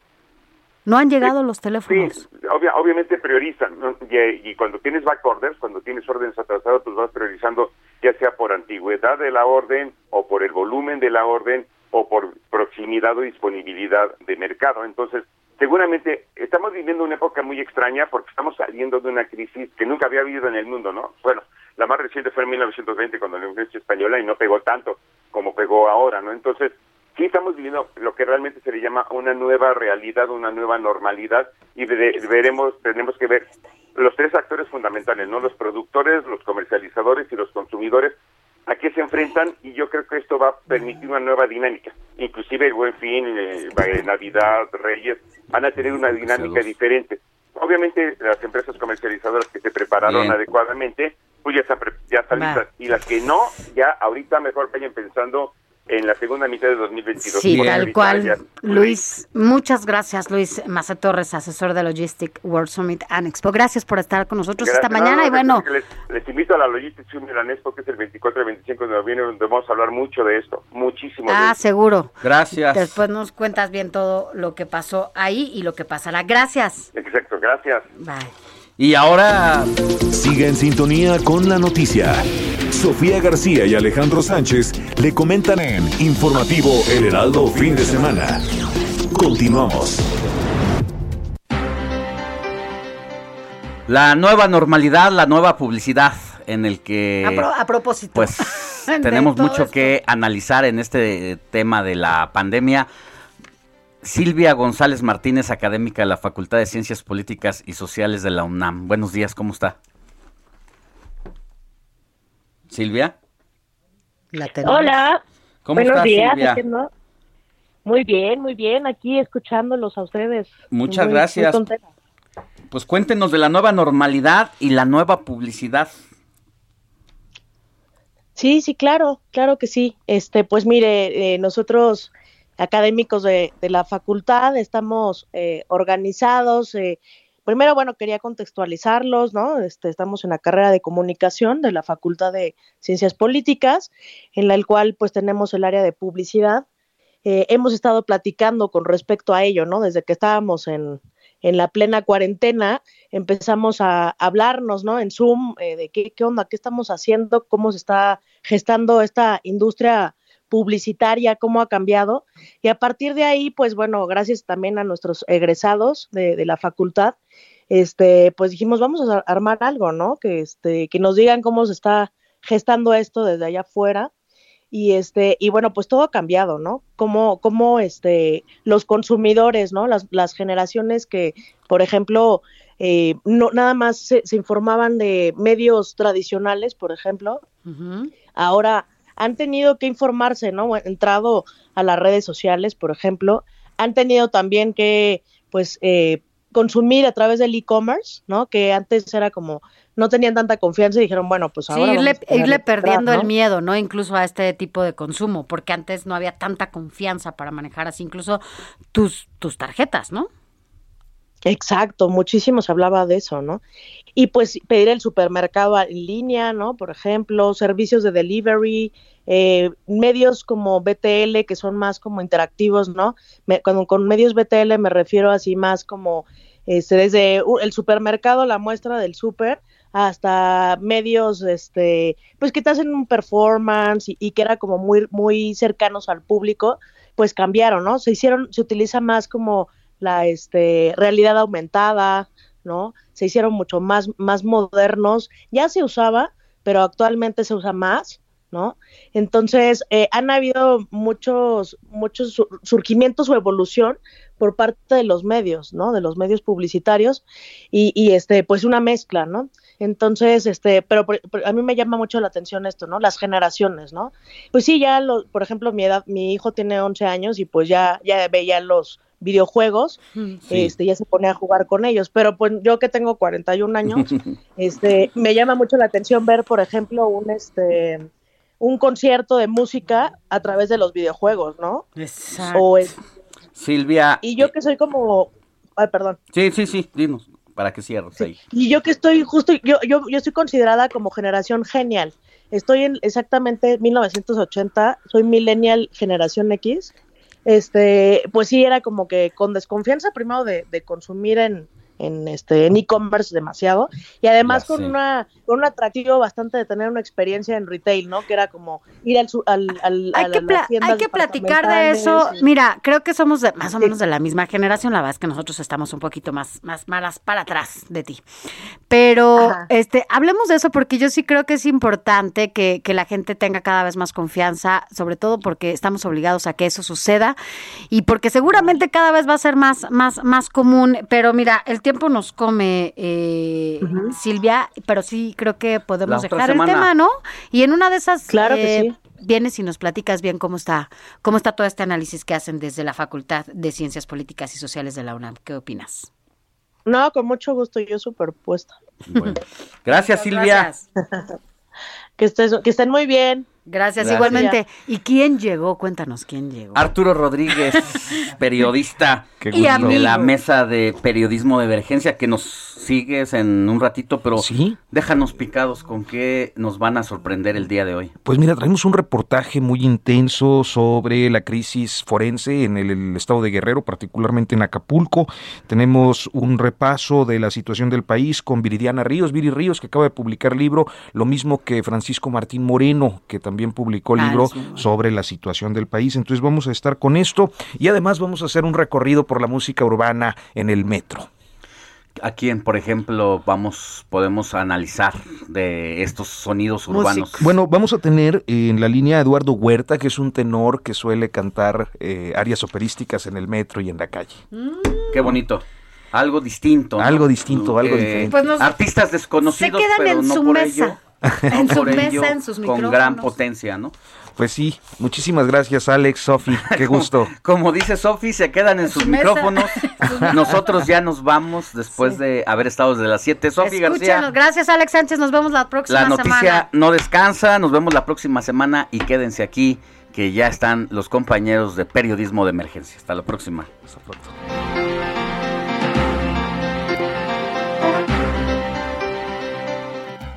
Heraldo Media Group presentó Informativo El Heraldo Fin de Semana con Sofía García y Alejandro Sánchez a través de El Heraldo Radio con la H que sí suena y ahora también se escucha.